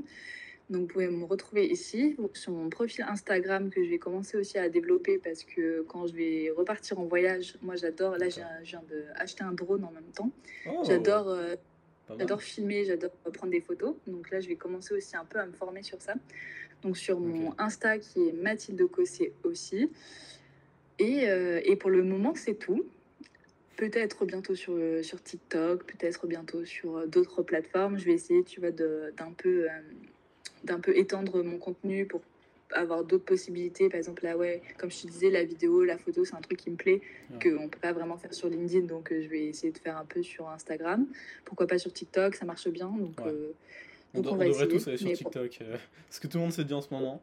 faut essayer. Ouais, c'est ce que Ulysse me tue à me dire tout le temps lance-toi sur TikTok. Sauf que je suis vraiment la plus jeune boomeuse de France qui n'utilise pas du tout TikTok. Je ne connais pas je ne connais pas cette plateforme. Tu viens de trouver plus jeune. Hein Vraiment, je ne l'ai jamais installé, je ne sais pas comment ça fonctionne, mais je dois, je sais que je suis censé y aller. Et euh, ouais. C'est. Ouais, ouais, apparemment c'est incroyable, mais je ne sais pas pourquoi. Il faut, oui, il faut qu'on se, faut qu'on se lance. pourquoi c'est incroyable C'est parce que c'est un algorithme qui est ultra performant et qu'il te shoot à la dopamine encore plus rapidement que les autres plateformes. Voilà. C'est une belle addiction. Mais ouais, ouais, mais c'est ce qui marche, c'est ce qui marche. Après, tu vois, hum, comme je commence à voir un peu, il y a un peu des vidéos de voyage et tout, et moi je trouve ça trop cool, tu vois, pas. Et j'aimerais bien faire un peu la même chose. Enfin, quand, souvent, en fait, je pense, euh, je connais pas TikTok, mais j'ai Instagram, et en fait, quand tu vois les réels de Instagram, je me doute que ça vient souvent de, de TikTok. Donc, en fait, je pense que je vois un peu vite fait le contenu qui est sur TikTok. Et les vidéos de voyage, moi, je trouve ça trop cool. Donc, euh, why not J'ai acheté un drone, donc il va falloir que je l'utilise, je le rentabilise. donc, euh, bientôt, bientôt sur TikTok peut-être, mais déjà sur Instagram, où il y a un peu de photos de voyage, de mes six mois de voyage. Et voilà. Ok, bah c'est cool. Et bah on va passer à la partie de débat. Alors en gros, pour t'expliquer comment ça se passe, alors moi j'ai quelques sujets comme ça, mais euh, si t'as une idée de sujet ou de truc dont t'as envie de parler, vas-y. Et le but c'est vraiment de parler en mode complètement ouvert, euh, à rentrer en discussion plus profonde, euh, mode improvisation complète. Déjà, globalement, tu te dis qu'il y a plus grand monde qui nous écoute à ce moment-là, donc t'es plus libre de ce que tu dis. et, et voilà. C'est ça le projet. Donc est-ce que tu as un sujet en particulier dont tu veux parler ou pas du tout? Pas d'idée pour l'instant? Euh, Non, pas pour l'instant, pas du tout.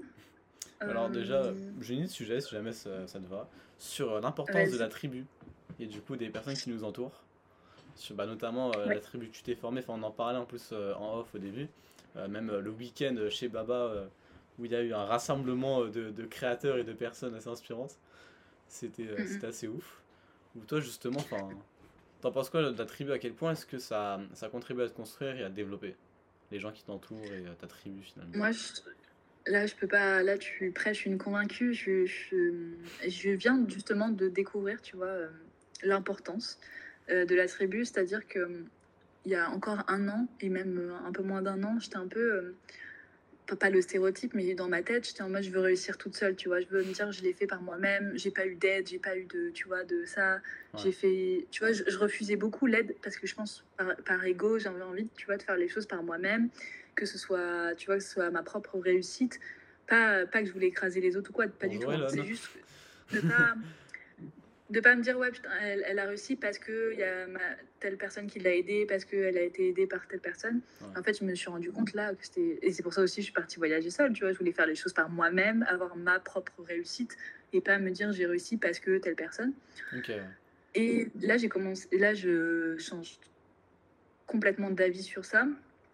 Et euh, heureusement et c'est aussi tu vois sur euh, sur LinkedIn de voir que euh, là, les personnes de, avec qui je m'entourais, ça marchait pour les kids, tu vois, sur LinkedIn. En fait, on avait un peu une, bulle qui, du coup, on s'encourageait un peu. On, on, allait liker nos posts si on les aimait, forcément, mais on s'envoyait nos posts. Et du coup, tu sais, ça crée un peu un truc où euh, tu es dans une bonne, bonne dynamique, pardon. Je vois. Et, euh, et c'est trop cool. Et ouais, pour que, ce que tu disais par rapport à, à Baba, euh, du coup, on a passé cinq jours et par exemple, le matin, enfin, des trucs un peu nazes, mais le matin, on faisait, on faisait 30 minutes de méditation. Et en fait, je me, je me dis, si s'il n'y avait pas eu les autres personnes autour, euh, moi, à 30 minutes, c'est impossible de tenir. Alors là, je pense que je suis toute seule, je suis dans l'incapacité de tenir 30 minutes de méditation parce que c'est quand même, c'est quand même hyper demandeur, tu vois. Et en fait, je tenais parce que les autres autour de moi tenaient. Et je pense que, et ce qu'on disait, c'est qu'il y a eu plein de trucs où en fait on a, on a, parlé, on a parlé librement parce qu'en fait on était tous dans la même dynamique, tu vois, de, de vouloir apprendre des autres, de, de s'ouvrir, etc. Et en fait, c'est hyper important. Et même niveau sport, on a fait beaucoup de sport où euh, je tenais, je faisais des pompes, où je me dis, mais moi toute seule, mais jamais je fais ça. Et en fait, je trouve ça hyper important le fait de euh, d'avoir des partenaires, d'avoir aussi euh, une, un entourage qui te ressemble pour aller dans une, une nouvelle dynamique. C'est pareil aussi, tu vois, avec ma famille qui est pas du tout dans le même dans le même état d'esprit que moi. Et c'est pas c'est pas eux c'est pas eux qui ont tort, tu vois. C'est juste c'est un autre état d'esprit. Et en fait, là, voir de rencontrer de nouvelles personnes, aussi être euh, entouré d'autres personnes qui ont plus la même vision que toi ou qui peuvent t'apprendre une, une, nouvelle vision, ça va t'aider toi-même à justement t'élever euh, t'élever sur les sujets que sur les sujets que tu aimes, sur les sujets que en fait si tu étais resté dans ton entourage euh, d'enfance, etc., ça, ça n'aurait pas eu le, la même chose. Donc en fait, ouais, la tribu, c'est hyper importante. Et, euh, et c'est pas du tout un truc de ce que je disais, ouais, réussir seul, tu vois, ça n'existe pas. Dans tous les cas, en fait, tu as forcément une tribu, parce que tes amis, parce que ta famille, c'est ta tribu quand même. Ouais, naturellement. En fait, c'est aussi. Ouais, voilà. Et en fait, et du coup, ton entourage, ça joue beaucoup, tu vois, dans tes projets, dans ta façon de penser et tout. Donc, si tu veux changer euh, de façon de penser, si tu veux changer de, de si tu veux gagner plus d'argent, si tu veux machin, en fait, change de tribu, tu vois, parce que, enfin, change de tribu, fais-la évoluer. Ah, mais comment, comment tu fais évoluer ta tribu? Comment tu la changes? Enfin, je vois, du coup, même moi, ça fait un moment que j'essaie de changer un peu et d'évoluer, parce que je suis dans un milieu euh, je suis pas forcément, enfin, avec lequel je suis pas forcément en adéquation. Et j'essaie de changer, d'évoluer, même pour me rapprocher plus de, plus de créateurs, de plus de personnes de ce style-là. Et comment tu fais évoluer, mm. comment tu fais changer? Parce que ces personnes, elles sont déjà, sont déjà leur groupe euh, installé, elles sont déjà ce genre de choses, quoi. Comment est-ce que tu, comment tu fais ça?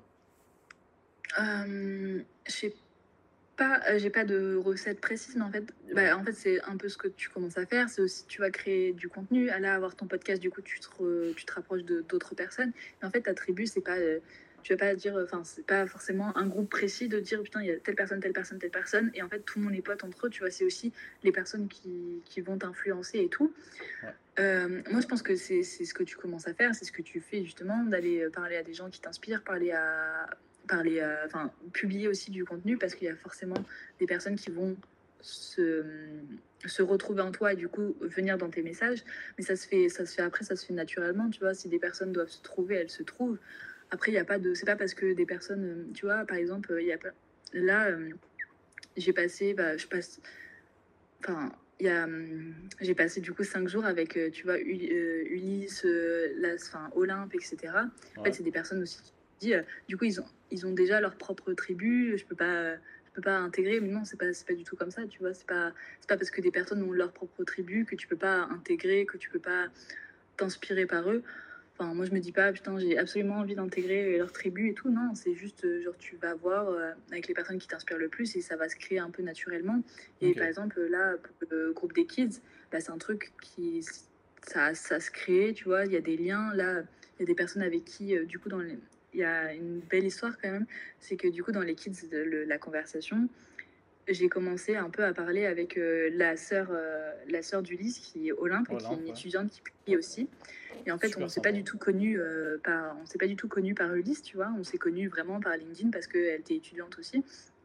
Et aujourd'hui, en fait, il y a des il y a des des rapprochements qui se font un peu plus. Enfin, avec avec Olympe, on s'est hyper rapprochés, tu vois. Alors un peu, enfin, avec les autres, on est hyper enfin, on s'adore, etc. aussi, tu vois, mais avec, il y a eu un, un feeling encore plus intense avec Olympe. Et là, tu vois, on se parle tous les jours, on parle de se voir. Enfin, elle est venue me voir à Paris. Enfin, on a passé le week-end chez Baba, etc. Tu vois. Et je pense que ça se fait naturellement quand des personnes euh, qui t'inspirent et que tu les inspires, ça se fait un peu. C'est une tribu, ça se compose un peu naturellement. T'as pas besoin de dire telle personne, faut que tu rentres dans le cercle, tu vois. Ouais, ok. Ok, c'est intéressant du coup d'avoir ton point de vue là-dessus. Euh, du coup, je sais pas quoi rajouter sur ce sujet-là. Vraiment, le débat, tu l'as alimenté toute seule là. C'est. oh là là. Euh, du coup, je sais plus quoi rajouter. Est-ce que tu as... Mais, tu vois, tu as le début de la création d'une tribu, toi, tu as, le... enfin, tu as le début. Même tu commences, tu es dans la bonne. Parce que moi aussi, avant, euh, tu sais, quand tout le monde te dit qu'il faut s'entourer de personnes qui t'inspirent, ok, mais tu fais comment? Parce que moi, les personnes qui m'inspirent, euh, ils, ils me donnent pas l'heure, tu vois. Et au final, en fait, quand tu commences à. Ce que je disais dans un post, commence à, si tu veux euh, parler avec des créateurs de contenu, créer du contenu, tu vois. Enfin, si tu veux devenir pote avec des créateurs de contenu, créer du contenu, si tu veux parler avec des voyageurs, va dans les auberges de jeunesse, voyage, tu vois c'est comme ça, ce que toi tu fais, c'est en fait, si tu t'es inspiré par quelqu'un, fais, fais la même chose que lui sans euh, la copier. Et en fait, rejoins pour que la personne ait aussi un intérêt pour toi, pour te dire en fait, c'est cool ce que tu fais. Et, voilà. Ok, c'est intéressant du coup d'avoir ça. Euh, bah, du coup, j'ai encore moins rajouté. Vraiment, là, je suis en mode élève qui écoute, qui ouvre ses oreilles. Euh... Non, ben, je t'ai niqué le débat. non, non, t'inquiète. Non, non, en vrai, c'est super intéressant, donc c'est super cool. Puis, euh, je pense que ça servira aussi à ceux qui nous écoutent. Euh, mais du coup, je sais pas si tu veux rajouter quelque chose là-dessus ou si tu as une, idée dont tu veux parler ou un sujet euh, sur lequel tu veux parler. Euh... Non, j'ai pas de sujet précis. J'ai pas préparé de sujet mince. Ah non, justement, c'est fait pour. C'est le principe. Improviser. Euh, non, ouais, moi, tu vois, le, la tribu, c'est un gros questionnement sur moi parce que c'est un peu, tu vois, c'est un peu, enfin, pas bâtard, mais c'est pas hyper bien vu de se dire en fait je m'éloigne de certains potes alors que c'est des potes d'enfance parce qu'en fait ils m'apportent moins et tout. Et au début, c'est pas bien vu parce que tu te dis, en fait, t'es avec les gens par, euh, par, euh, par intérêt. C'est ça, c'est vu comme alors opportuniste, alors que non, pas du tout. C'est ce qui te construit au final, quoi. Donc, euh. De ouf. Mais tu vois, sur le moment, t'éloigner de certains proches, etc., c'est un peu compliqué aussi de, de se dire, bah, en fait, je vais moins leur parler, alors que tu vois, j'ai des potes, par exemple, là, moi, mes potes d'enfance, on se parle quasiment plus. Enfin, on se parle quasiment plus. On se parle beaucoup moins, tu vois. On sait qu'on est là l'un pour l'autre, mais on... parce qu'en fait, on est des dimensions, mais tellement opposées. En fait, on vit des mondes tellement différents.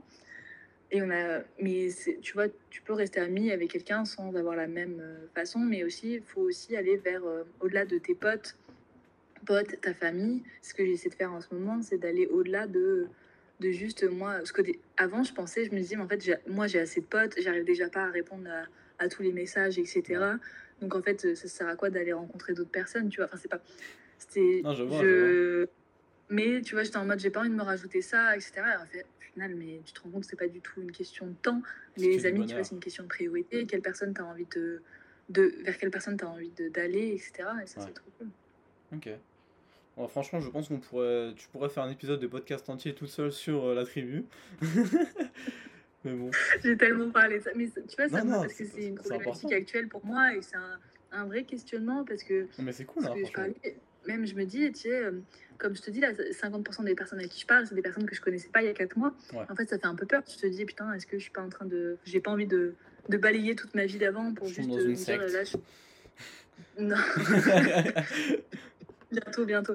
Mais euh, non, mais tu vois, c'est pas, t'es pas forcément à l'aise parce que il y a des trucs où les personnes te connaissent pas à 100% et tout. Mais c'est ça, c'est ça qui est kiffant, tu vois, de d'aller vers des personnes que, qui t'inspirent et c'est ça qui va te faire vraiment, vraiment évoluer plutôt qu'en fait de, d'aller boire le même verre, le, même morito, tu vois, toutes les semaines avec des personnes que tu vois tout le temps et que c'est toujours la même conversation. C'est cool, mais c'est pas, c'est pas ça qui te fera évoluer, quoi. Ok, c'est intéressant du coup. Alors, rien à voir, mais euh, je sais pas comment faire la transition. Mais euh, au niveau des enjeux de la création de contenu, t'en penses quoi aujourd'hui, enfin, sur notre ère, sur notre siècle, par rapport à avant?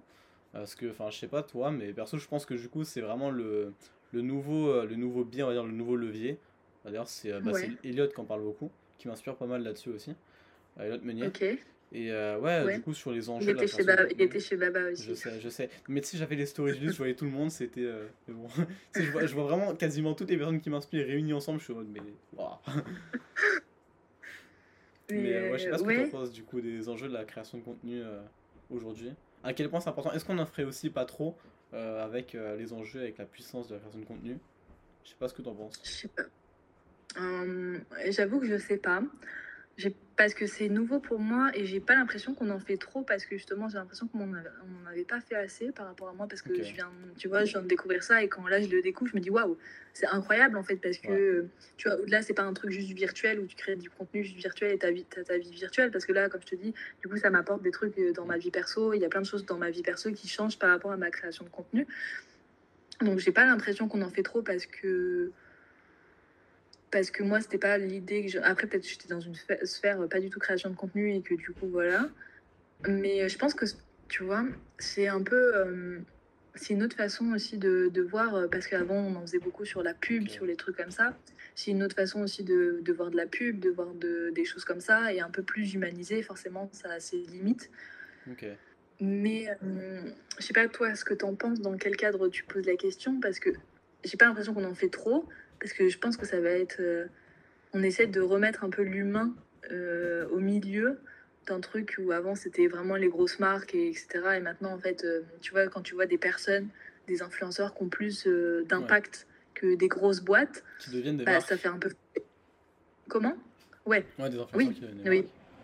Non, mais ouais, non, mais totalement. Mais je sais pas, moi ça me fait un peu plus kiffer de suivre quelqu'un plutôt que de suivre une marque je sais pas. Non, je suis d'accord, mais après, ça c'est. Euh, en fait, là où je pense, tu vois, t'as certains trucs. C'est un truc aussi, un, truc qui est hypocrite et qui est ultra malsain euh, sur LinkedIn là-dessus.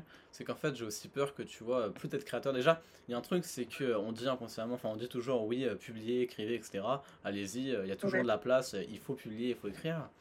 Mais t'as pas aussi. Enfin, t'as le truc aussi au mode où c'est un peu hypocrite parce que je me dis, oui, tu auras toujours de la place, tu auras toujours un peu de place mais ce sera jamais autant que euh, avant. Et genre par exemple tu vois dire à des gens euh, je vois par exemple sur euh, Tana qui vont dire oui lancez-vous sur YouTube ça reste toujours le bon moment. Je pense que c'est hypocrite tu vois. Par exemple l'optimisation au niveau des plateformes ou quoi ce serait un truc presque pas du mensonge mais ce serait de l'hypocrisie inconsciente. Et au niveau des enjeux en fait je pense que les enjeux sont toujours là tu as toujours l'opportunité et c'est toujours possible Mais euh, je pense que ce serait hypocrite et ce serait de se voiler la face que de se dire il y a toujours autant de place et de, trucs à prendre que par exemple euh, bah, il y a un ou deux ans sur LinkedIn, qu'il y a dix ans sur YouTube, euh, ou ce genre de choses quoi. Je suis pas, je suis pas hyper d'accord parce que c'est pas, tu vois, c'est pas forcément c'était plus facile il y a deux ans, mais c'est toujours plus facile en fait et c'est plus facile aujourd'hui que dans deux ans. Je dis pas que c'est plus et facile. En fait, oui, mais en gros, quand tu dis de place, par exemple, là, tu vois, sur LinkedIn, avant, tout le monde disait en mode, justement, moi j'avais l'impression que c'était bouché parce qu'il y avait tellement de gros créateurs que tout le monde publie, tu vois, le Refer Challenge, etc. Tout le monde publie et tout. Et au final, en fait, euh, quand j'ai commencé, bah, je me rends compte qu'il y a quand même en fait de la place, enfin, il y a quand même un truc qui passe. Alors que si on m'avait dit, enfin, et je pense que justement, genre, euh, il n'y a pas de bon moment pour se lancer, il n'y a pas de bon truc parce que Là, par exemple, TikTok, euh, tu vois, il y a un ou deux ans, si tu t'étais lancé, ça marcherait dix fois mieux que maintenant si tu le faisais. Parce que c'était avant, mais, mais en fait, je sais pas, genre, euh, c'est mieux de te lancer maintenant que si tu le faisais dans un an. Donc, en fait, si tu passes du temps à te questionner sur le fait que c'est pas bouché, bah forcément, tu vois, tu passes du temps à perdu à avoir un bon algorithme. C'est pareil pour LinkedIn. Genre, j'ai l'impression que tu vois, c'était plus, facile, plus facile. Moi, je j'ai l'impression. Même euh, il y avait plus, tu vois, d'engagement il y a deux ans sur les. J'ai des créateurs euh, de contenu là qui ont genre des euh, dizaines d'abonnés, dizaines de milliers d'abonnés, qui me disent ouais bah en gros qu'ils font plus trop d'engagement maintenant, qui en faisaient beaucoup parce que ça a un peu changé, que c'est plus difficile, tu vois, de faire du like maintenant, etc. Ah, honnêtement, t'es pas du tout la norme hein, sur ta croissance. C'est justement c'est ultra rare et c'est ultra, enfin c'est fou et bravo d'avoir réussi à avoir cette croissance. Oui, je me, rends compte de la chance, tu vois. C'est pour ça que je n'avais pas envie de parler pour tout le monde et dire qu'en fait, c'est facile de se lancer sur LinkedIn parce que pas du tout. Il y a des personnes qui, qui mettent du temps, etc. Donc, c'est pas, j'ai énormément de chance et je me rends compte, tu vois. Mais c'est juste que, tu vois, de se dire en mode, euh, il n'y a, pas de bon moment pour se lancer. Il y a pas, tu vois, c'est juste si tu attends, plus tu attends, moins il y aura de bons moments et il n'y a pas de. Tu vois, ça existe, par exemple, sur YouTube, là, il y a tellement de créateurs, c'est incroyable. Mais en fait, si tu fais un truc vraiment quali, en fait, moi, je crois au fait que ça puisse. Euh, tu penses qu'il y a encore la place? pas... Ouais, ouais, je pense fois mille. Genre là, je suis un. Oh, ok, ça fait longtemps qu'il y a un truc, un mec qui fait de... des vidéos voyage, sauf qu'on en voit 10 000, tu vois, des vidéos voyage. Mais le mec, il cartonne. et ah en fait, je sais pas, si tu fais un contenu un peu quali, un peu qui change, il y a toujours de la place, je sais pas. Ok, non mais c'est intéressant du coup J'ai pas, l'impression, tu vois, que c'est pas, c'est pas un truc de, de place ou de. Enfin, je sais pas, genre si tu, si tu si tu parles, ta, ta propre personnalité, tu as ton propre truc, tu vois. Il n'y a pas de truc de place parce que, enfin, il y a toujours autant de. Je vois pas comment ça peut être bouché, tu vois. Il y a forcément plus de personnes qui vont faire la même chose que toi, plus de personnes. Du coup, tu as la concentration, enfin, tu vois, l'attention des gens, elle est plus diminuée, donc faut y aller directement. Mais par exemple, sur LinkedIn, moi, je pense que c'est un bon moment pour se lancer, mais forcément, il y a deux ans, c'était un meilleur un meilleur moment parce qu'il y avait beaucoup moins de monde, mais il y avait moins de monde qui, moins de monde qui le faisait, donc en fait c'était plus, c'était moins, moins courant de le faire, donc en fait c'était plus le step, les barrières à l'entrée étaient peut-être un peu plus, euh, ouais, ça. un peu plus, un peu plus grosses que maintenant, tu vois, il y a tellement de gens qui publient qu'en fait aussi c'est plus simple de, entre guillemets, plus simple de se lancer parce que tu vois qu'il y a plein de gens qui le font, donc tu te dis pourquoi pas moi, alors qu'avant c'était différent. Mais du coup, il y a moins d'engagement parce qu'il y a plus de personnes, mais je sais pas, je me dis, si tu proposes un contenu qui est toi et qui est un peu différent, il y a toujours un peu de place. Enfin, il y a toujours de la place. Ok, non, c'est intéressant. Mais euh, du coup, par rapport, justement, c'est la, transition est parfaite. Du coup, sur la création de contenu, ou encore, ça reste le bon moment. Euh, enfin, alors, j'ai deux transitions. Tu sais quoi, je vais te laisser faire un choix. Entre. Euh, voilà, comme ça, je te, je te, pose, je te pose le choix. Soit, du coup, à parler, en fait, parce que je trouve le fonctionnement de LinkedIn un peu malsain dans le sens où par rapport à l'algorithme, tu es obligé de commenter et d'être présent sur les autres posts. Du coup, c'est malsain dans le sens où en fait, parfois les commentaires sont même un peu hypocrites parce que même si tu aimes vraiment le contenu, tu sais que parfois tu commentes pour ton propre contenu, pour l'algorithme. Ou alors, euh, du coup, sur l'intérêt des études dans notre société actuelle, alors qu'en plus, euh, du coup, tu as la création de contenu qui arrive et tu as plein de leviers autres que les études, et que le modèle des études devient euh, finalement devient moins la norme et moins obligatoire qu'avant. De quoi tu veux parler? Euh, les deux sujets me parlent, mais je vais partir sur le premier parce que je suis pas d'accord, tu vois. Ah. Euh, je suis pas d'accord, euh, tu vois, sur le fait de que c'est malsain. En fait, il y a forcément du malsain comme sur tous les réseaux. Tous les réseaux, il y a, en fait, l'humain est malsain aussi, tu vois, donc c'est aussi le reflet de, le reflet de, le reflet de l'âme, le reflet des personnes. Mais moi, je suis, tu vois, l'algorithme, ça fait beaucoup de mal à des personnes parce qu'en fait, euh, aussi, tu es, toujours dans la surenchère, etc., comme tu disais. Mais moi, je t'avoue, mais comme je dis, j'ai l'impression justement d'avoir beaucoup de chance et d'être un peu un cas unique, mais euh, je commente peu les posts. Mais quand je te dis peu, c'est vraiment très peu. Et quand je commente, c'est aussi par, euh, tu vois, genre, si je commente, c'est que j'ai un truc à dire. Ou que j'apprécie vraiment la personne et que j'ai envie de soutenir. Mais, euh, genre, ça peut m'arriver pendant une semaine de rien commenter. Et euh, c'est ok. Ça peut m'arriver pendant une. J'ai passé deux semaines où j'ai même pas posté un post, tu vois. Et je suis revenue, j'ai posté un post et ça m'a pas ni ça m'a pas déglingué fondamentalement mon reach ou des trucs comme ça marchait un peu moins, mais enfin ça va. Mm. Et j'ai pas, moi, j'ai pas l'impression justement qu'il faut surenchérir sur les commentaires, etc. Pas du tout, même, justement, quand quelqu'un met des commentaires partout. Enfin, tu vois, tu te dis si la personne n'a rien à dire, bon, ça va pas céder, tu vois. Un... Et c'est aussi ce que moi, je parle de ma vision. Enfin, je parlais en, dehors, justement, avant. J'ai une vision hyper long terme où euh, ça me va de pas. De pas... Moi, ça m'allait sur LinkedIn, justement, de pas décoller tout de suite parce que j'avais pas le besoin sur le moment et que je, voulais juste faire que des choses dans lesquelles euh, j'étais fière, tu vois. Enfin, pas fière, mais des choses dans lesquelles je m'alignais. Et c'est pareil, il y avait des commentaires, tu vois, on n'était pas. J'étais pas. Après, tu vois, il y avait euh, par exemple le groupe des kids où en fait on s'envoyait nos posts et du coup on avait envie de. Enfin, on se likait, mais tu vois, à chaque fois, euh, pas tout le monde, pas tout le monde likait mes posts. Moi, je likais pas tous les posts de tout le monde. Donc, quand on commente, c'est qu'on a quelque chose à dire. On commente pas juste pour commenter, tu vois. Si on a envie de soutenir, c'est aussi une envie de soutenir parce qu'on sait que ça marche comme ça aussi, tu vois. Faut commenter, faut liker. Mais moi, j'irais jamais liker un post euh, de quelqu'un euh, juste parce que euh, il m'a demandé de le faire. Genre pas du tout. Il m'a dit. Là, dans mes, dans, je vois dans mes messages privés, des fois, il y a des gens ils te disent oui, euh, au plaisir de s'échanger des likes et des commentaires et tout. Je suis en mode bah non, en fait, pas du tout. Genre, genre pas du tout. Mais enfin, faut que les créateurs aussi, il faut que tout le monde se like, commente parce que c'est du vrai soutien et ça apporte vraiment. Mais moi, j'ai pas, comme je te dis, euh, niveau commentaires, c'est ce que je dis euh, quand j'essaie de. J'ai fait deux, trois coachings à des étudiants. Je leur dis si vous voulez commencer sur LinkedIn, commencez à commenter, mais commentez des gens que vous aimez bien ou les posts en essayant d'apporter de la valeur, tu vois. Mais moi, c'est un conseil que je lui dis, je vous donne ce conseil, mais je l'applique même pas trop parce que je le fais pas beaucoup. Je le fais pas parce que j'essaye de protéger aussi mon temps de mon temps de LinkedIn pour pas que ça me rende un peu un peu, un peu zinzin et pas dans ma propre bulle, tu vois. Donc en fait, euh, je vais sur les posts des gens que j'aime bien ou des gens qui font des bons posts que j'aime bien, mais euh, j'ai le commentaire assez difficile, tu vois. Et ça m'a jamais, j'ai pas l'impression, tu vois, que ça m'est ça m'est porté préjudice dans ma création. Ok. Non, bah c'est vraiment parce qu'en fait, justement, et t'as, je sais pas, toutes les personnes qui recommandent, etc., de commenter partout, d'être présent, même toi, du coup, tu le faisais. Et euh, bah, au final, on l'applique, etc. Mais euh, en pratique, en final, ceux qui commandent, c'est aussi ceux qui sont le plus actifs. Donc, c'est ceux qui, naturellement, j'ai envie de te dire, ils montent plus facilement parce qu'ils passent plus de temps, donc ils comprennent mieux. Et euh, mais justement, d'ailleurs, moi, j'ai. Tu comprends aussi, désolé, je t'ai coupé, tu comprends aussi l'impact d'un commentaire, en fait, quand tu crées du contenu. Genre, euh, tu vois, il y a, y a, plein de gens qui m'envoient des messages, en message privé, tu vois, en mode oui, enfin, j'aime bien ton post, nan, et tout. Et euh, enfin, je suis en mode, mais tu vois, ce, ce genre de truc, tu vois, enfin, si toi, euh, et comment moi je pourrais faire, etc. Je dis, mais commence à, à commenter, tu vois, les contenus que tu aimes bien parce que ça apporte vraiment au créateur. Et quand toi, auras, tu vois, as forcément ce rendu de si on commande ton post, bah, du coup, tu as forcément plus envie de commenter les posts des autres, etc. Ça, je trouve un peu mais, malsain, mais ouais. Comment? C'est ça que je trouve un peu malsain, mais ouais. Mais enfin, moi, je t'avoue, vraiment, euh, le nombre de commentaires que j'ai dû laisser, tu, euh, maintenant, je commence à le faire un peu plus parce que du coup, je comprends ce que ce que, ce qu'est un commentaire et ce que ça peut apporter aux gens, tu vois. Ouais.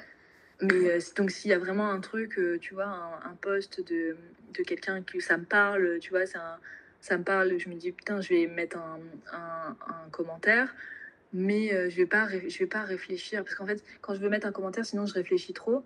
Et c'est tellement une perte de enfin pas c'est pas une perte de temps mais j'ai pas envie de passer 15 ans sur LinkedIn tu vois. Ouais, je vois. donc, euh, pour moi vraiment on peut réussir tu vois on peut réussir on peut euh, faire de, des bonnes stats sans sans commenter partout sans ça, justement en fait ça je vais tester je sais pas si tu l'avais passé mais en gros j'ai annoncé il y a 2-3 jours je vais lancer une expérience c'est cool il y a pas mal de gens qui ont rejoint qui sont chauds pour en faire partie en gros, on va créer plein de comptes LinkedIn.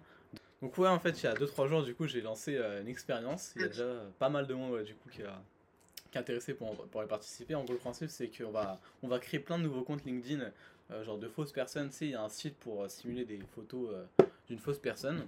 Et en gros, on va créer plein de comptes comme ça. Et le but, ça va être de, genre, de faire des tests avec l'algorithme. Notamment, en gros, tu vois, par exemple, avec les mêmes posts, tester entre un profil qui est ultra actif, qui commande de partout, un profil qui est invisible, ou par exemple même un profil qui se fait booster par des créateurs. Enfin, faire plein de tests comme ça au niveau de l'algorithme pour essayer de mieux comprendre, savoir ce qui fonctionne vraiment ou pas, savoir ce qui est un mythe aussi. Hein. Donc euh, bah, ça se trouve, on verra que en fait ça change strictement rien de commenter. Donc euh, je te tiendrai au courant euh, là-dessus, si jamais ça t'intéresse. Mais... Ouais, de ouf, tu, tu, me diras, tu me diras. Ouais. je sais pas quelle conclusion ça va être. Après, forcément, tu vois un profil actif. J'avoue qu'en fait, je dis ça, mais je me suis jamais vraiment renseignée sur l'algorithme. Mais euh, je sais pas, je me dis, euh, je suis un peu. Euh, un peu J'essaye d'être un peu. de pas trop me renseigner pour pas. tu vois. Enfin, je sais pas comment dire, mais. Enfin. Je me dis, dans tous les cas, tu vois, l'algorithme, dans quelques mois, il aura changé. En fait, il va changer tout le temps. Donc, de ne pas baser, tu vois, mon contenu sur ma façon de créer du contenu sur l'algorithme. Après, forcément, je vois, tu vois, ce qui plaît, ce qui plaît pas. Tu vois, il y a aussi, tu vois, les photos aussi qui commencent à arriver sur LinkedIn. Et forcément, quand, tu vois, quand je sais que j'ai un poste fort ou que j'ai un poste qui... une photo Ouais, ouais, non, mais c'est vrai. Hein. Mais quand j'ai un poste où ça me parle vraiment, je sens que, tu vois, c'est un truc où ça me tient à cœur, tu vois et bah, je vais mettre une photo. Après, moi aussi, je mets des photos de voyage. Donc, forcément, tu vois, quand je parle de voyage, je vais pas mettre un, je mets pas de selfie ou des trucs comme ça. Et enfin, les personnes qui le font, euh, ils font ce qu'ils veulent, tu vois. C'est totalement ok. Failli déraper. non, non, non, non, mais je suis vraiment, moi, partisane de euh, chacun fait ce qu'il veut sur LinkedIn. Si vous avez envie de faire des trucs. Euh, c'est comme moi, ce qu'on vient dans mes commentaires en me disant oui, euh, voyage sur LinkedIn, est-ce que tu vois, euh, vous n'êtes pas sur Facebook ou je sais pas quoi. Je suis en mode bah, si ça t'intéresse pas, ce que je dis, moi, si ça t'intéresse pas, tu cliques sur, tu cliques sur ça m'intéresse pas ou tu me bloques en fait, carrément, parce que ça va être ça mes contenus. Et puis en fait, tu commentes un post sur ça de moi, donc en fait, niveau algorithme, tu vas, on va, on va, l'algorithme va penser que tu as de l'intérêt pour ce genre de post. Donc en fait, voilà. Ouais. Donc moi, quand il y a un truc, euh, quand il y a un truc qui m'intéresse pas, moi c'est ce que je fais maintenant directement dans mon fil d'actu. Dès qu'il y a un post où je me dis putain c'est, enfin c'est pas un truc qui m'intéresse ou je m'en fous, je, je mets ne plus suivre, je suis plus la personne, tu vois. Genre même si c'est des gens de je sais pas de mon école ou des gens que j'aime bien, tu vois, je me dis si leur activité sur LinkedIn ça me plaît pas, j'enlève, je mets euh, ça m'intéresse pas, ça m'intéresse pas et puis voilà, je fais mon marché comme ça. Donc voilà, si les, gens veulent mettre des, euh, selfies et en plus je suis pas du tout la bonne personne pour pour juger qui que ce soit, c'est ok, tu vois, genre, euh, c'est juste euh, avoir, tu vois, l'intérêt, mais si, si, moi ça m'intéresse pas, et eh ben, la personne a raison de le faire si ça marche, tu vois, c'est juste, c'est pas moi mon, mon propre intérêt.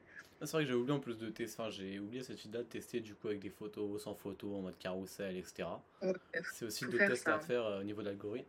On va voir, parce que, tu sais, alors c'est dans le manuel LinkedIn de Thibault Louis et Modèle Aves où justement, il te sort des chiffres en plus ultra précis euh, alors le, manuel est génial, hein, mais il sort des chiffres ultra précis, genre sur les impacts des différents euh, types de contenus, en mode euh, entre 55 et 65% de reach supplémentaire.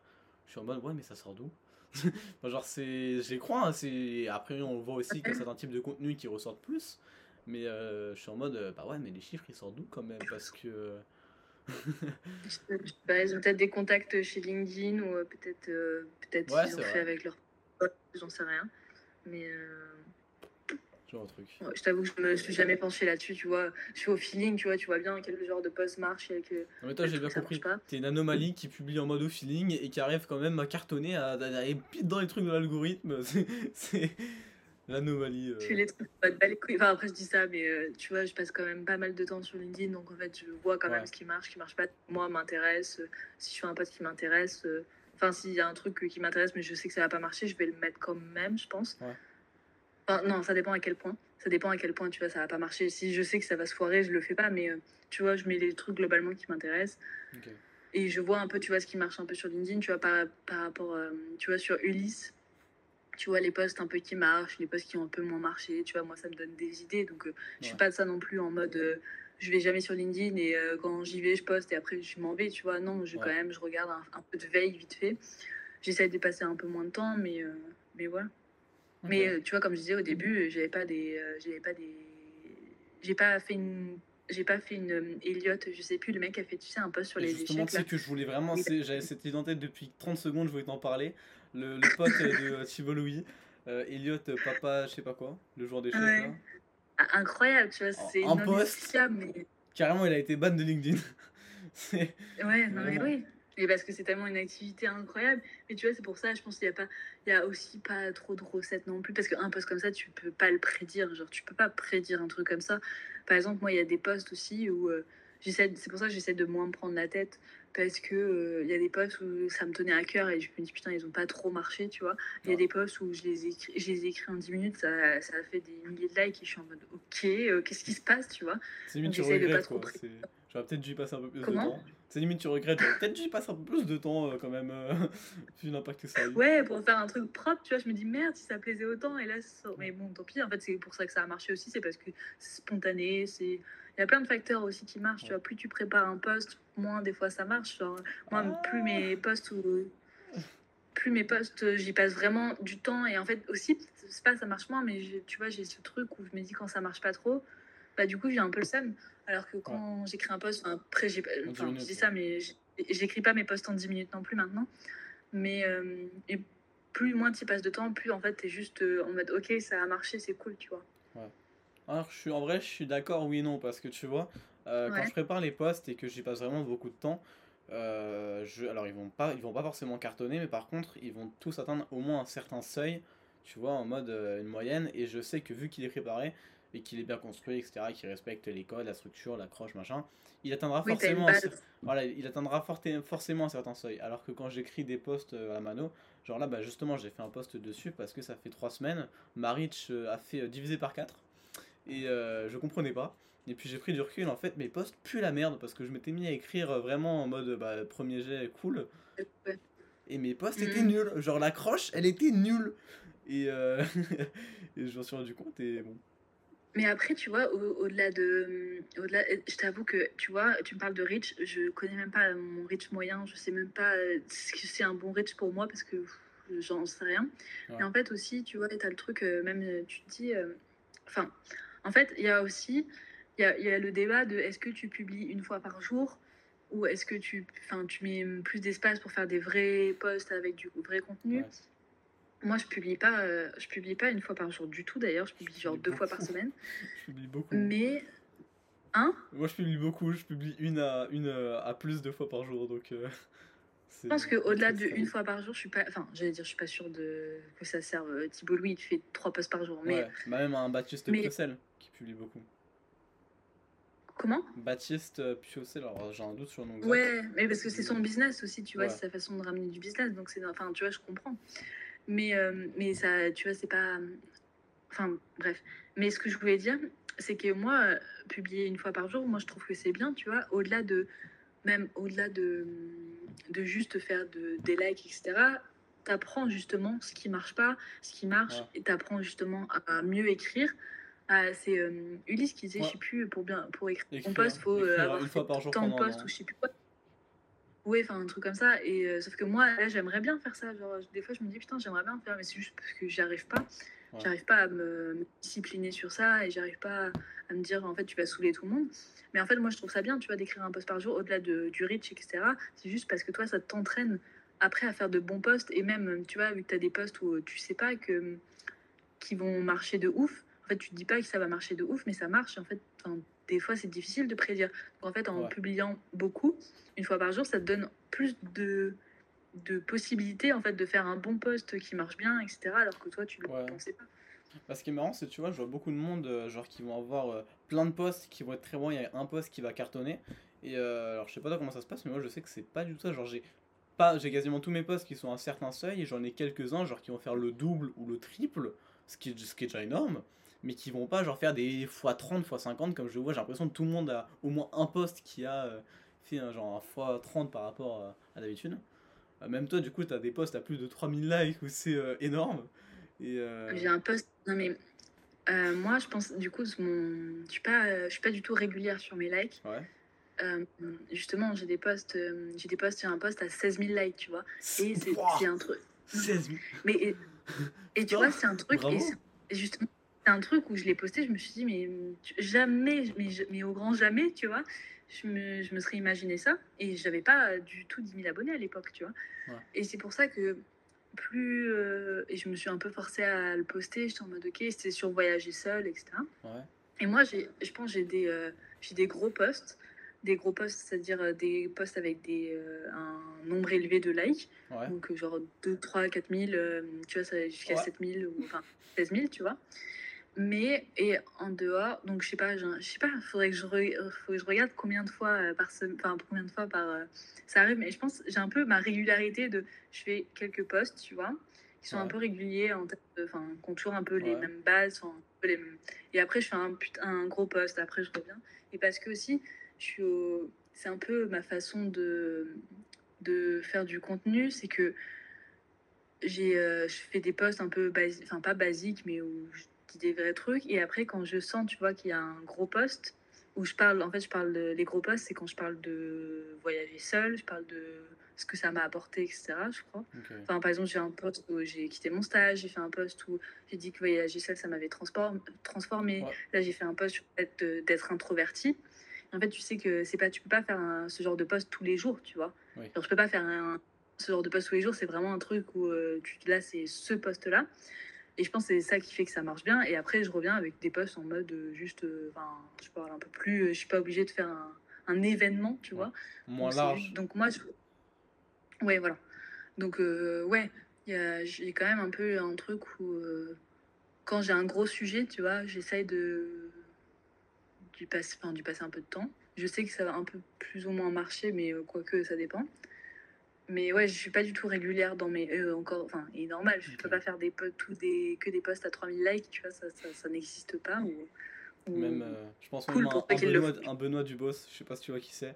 Même lui, il fait pas que, des posts, euh, que des posts à 3000 likes. Non, mais, surtout parce que, surtout lui, enfin.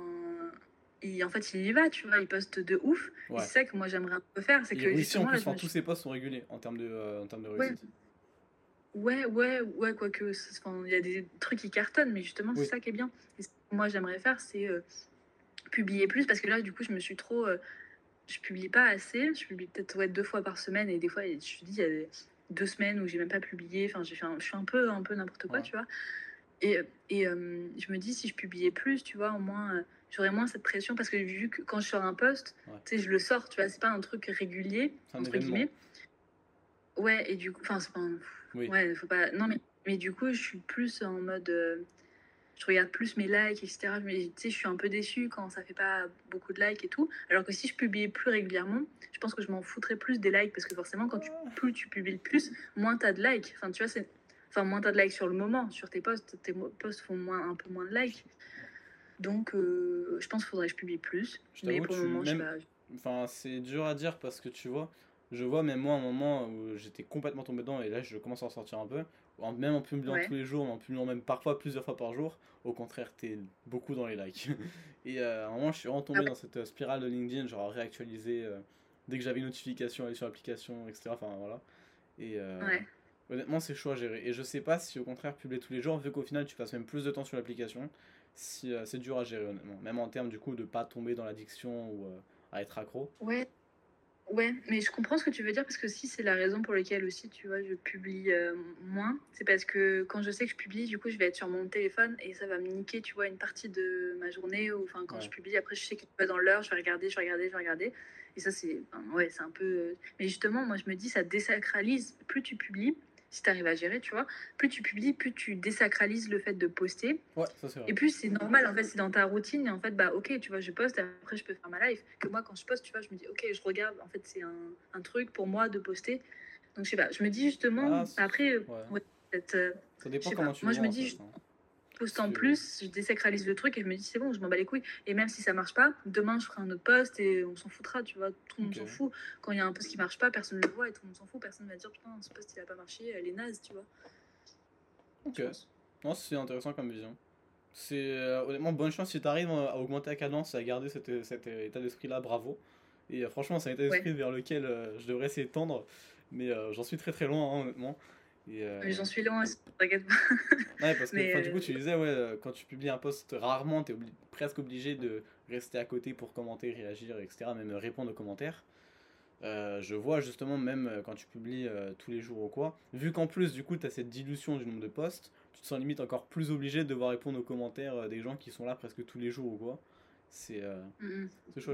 Franchement, en tout cas, si tu augmentes ta cadence, bonne chance. Et si tu arrives à garder ça, bravo. Je vais essayer, je vais essayer. Mais enfin, tu vois, pareil, là, c'était mon objectif de cette semaine, d'augmenter ma cadence. Au final, j'ai fait deux postes, tu vois. Donc, en fait, ça marche pas du tout parce que je me force pas, tu vois. En fait, euh, je m'étais dit, euh, là, je poste un, un post par jour et je commence à, à écrire. Et après, je me dis, euh, tu vois, là, mon poste de lundi, ouais. je crois que c'est mon poste de lundi. Oui, mon poste de lundi, je fais un post lundi, tu vois, il part vers fort. Et je me dis, bon, bah, mardi, en fait, j'ai pas envie de. Ça me prend déjà du temps, tu vois, de répondre aux commentaires. Enfin, ouais aux messages, etc. Donc en fait, j'ai pas envie de faire un post mardi parce que déjà, ça me prend trop de temps celui du lundi. Donc je vais pas faire de post euh, lundi, euh, mardi. Après mercredi, je fais un post, mais euh, j'avais pas vraiment envie de le. Enfin, j'étais en mode, je le publie, mais tu vois, j'avais pas, tu vois, cette grosse envie de le publier. Et et après, tu vois, je me dis, je sais pas, mais là aussi, je suis un peu dans un questionnement sur ma création de contenu parce que parce que comme je te disais, tu vois, j'ai l'impression de parler tout le temps de moi et tout. Et je me dis putain enfin fais autre chose quoi. Enfin au bout d'un moment tu peux pas faire des trucs et euh, j'ai l'impression de pas faire une sorte de enfin je sais pas comment expliquer mais tu vois c'est toujours des je fais toujours des posts sur des trucs de ma personnalité des trucs comme ça. Je me dis bon c'est bon au bout d'un moment même si je crois au fait de cette posture tu vois de l'explorateur etc je pense que c'est la chose. Au bout d'un moment j'ai envie de tu vois de, de, mais j'ai du mal à, à global en fait pour moi c'est ce que Olympe me disait, elle me fait comment tu fais pour donner autant d'émotions, de, pour parler autant euh, de tes sentiments et tout dans tes posts? moi, je me dis, putain, euh, moi, je trouve ça plus difficile.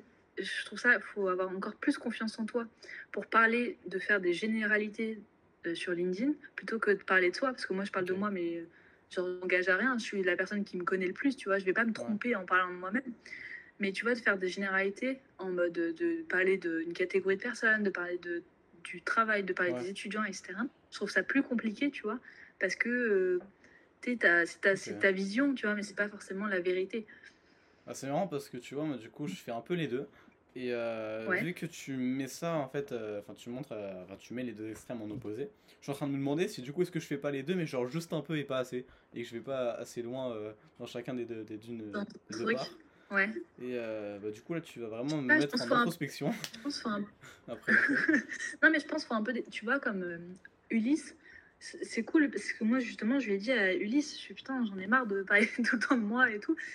Et enfin, lui, tu vois, c'est pareil, il parle de lui, mais aussi des fois, il fait des posts en mode, tu vois, en mode euh, un peu pas inspirationnel, mais aussi pas, il parle pas que de lui. Et ça, je trouve ça bien, tu vois, des fois, d'avoir des posts où. C'est que moi, j'ai l'impression de pas encore avoir cette pas cette légitimité, mais j'ai pas encore l'impression d'avoir assez d'expérience. Mais après, tu vois, par exemple, là, je commence un peu à prendre euh, confiance sur la création de contenu LinkedIn. Genre, je me dis, bon, ça va, maintenant je peux me positionner, je sais ce qui marche. En fait, je, peux en parler quand même, même si, tu vois, il y a plein de personnes plus experts que moi, mais c'est quand même quelque chose que je connais maintenant. Après avoir passé euh, plein d'heures dessus, donc en fait, je peux commencer à en parler sans parler de mon expérience à moi. Donc, ça, je encore commencer à en parler. Je peux commencer à parler d'autres choses, mais en fait, je sais pas, ce qui marche, j'ai l'impression, c'est quand tu vois, tu parles de toi, quand tu te livres un peu. Ouais, c'est les posts, euh, c'est les posts, c'est les posts tofu euh, de Thibault Louis, les top of the funnel euh, où t'es large. En tout cas, c'était super intéressant. Je... Moi, je commence à fatiguer un peu. je sais pas toi. ouais, ça fait ça. C'est ça, le, podcast... beaucoup. Surtout, le, podcast va être long. C'est enfin, passionnant et franchement, on pourrait continuer, je pense, bien pendant 3-4 heures. Mais le podcast va devenir long, je pense. c'est. Mais il euh, faudra, faudra qu'on fasse ça, euh, ce genre de discussion ou quoi, c'est franchement super intéressant et faut vraiment qu'on s'organise ça. Et euh, bah, merci beaucoup en tout cas d'être passé dans Petit Pois Carotte. Hein. Ah, merci pour ton invitation, c'était trop cool. C'était cool d'en parler. Ouais, c'est De parler de tout ça, de faire un peu une overview sur. Ça fait longtemps que j'avais pas fait une overview aussi large sur ma vie, mais, mais c'est cool. Ouais, ouais c'est sympa. Bah, merci aux courageux qui, seront, enfin, qui nous ont écoutés jusque-là. Hein. Franchement. Merci à vous et euh, bah, bonne journée ou bonne soirée selon le moment où vous écoutez le podcast. Et à la semaine prochaine. Salut Salut Et là maintenant, il faut que j'interrompe l'enregistrement, sauf que je sais plus comment est-ce qu'on fait ça. Et c'est là-haut. Voilà.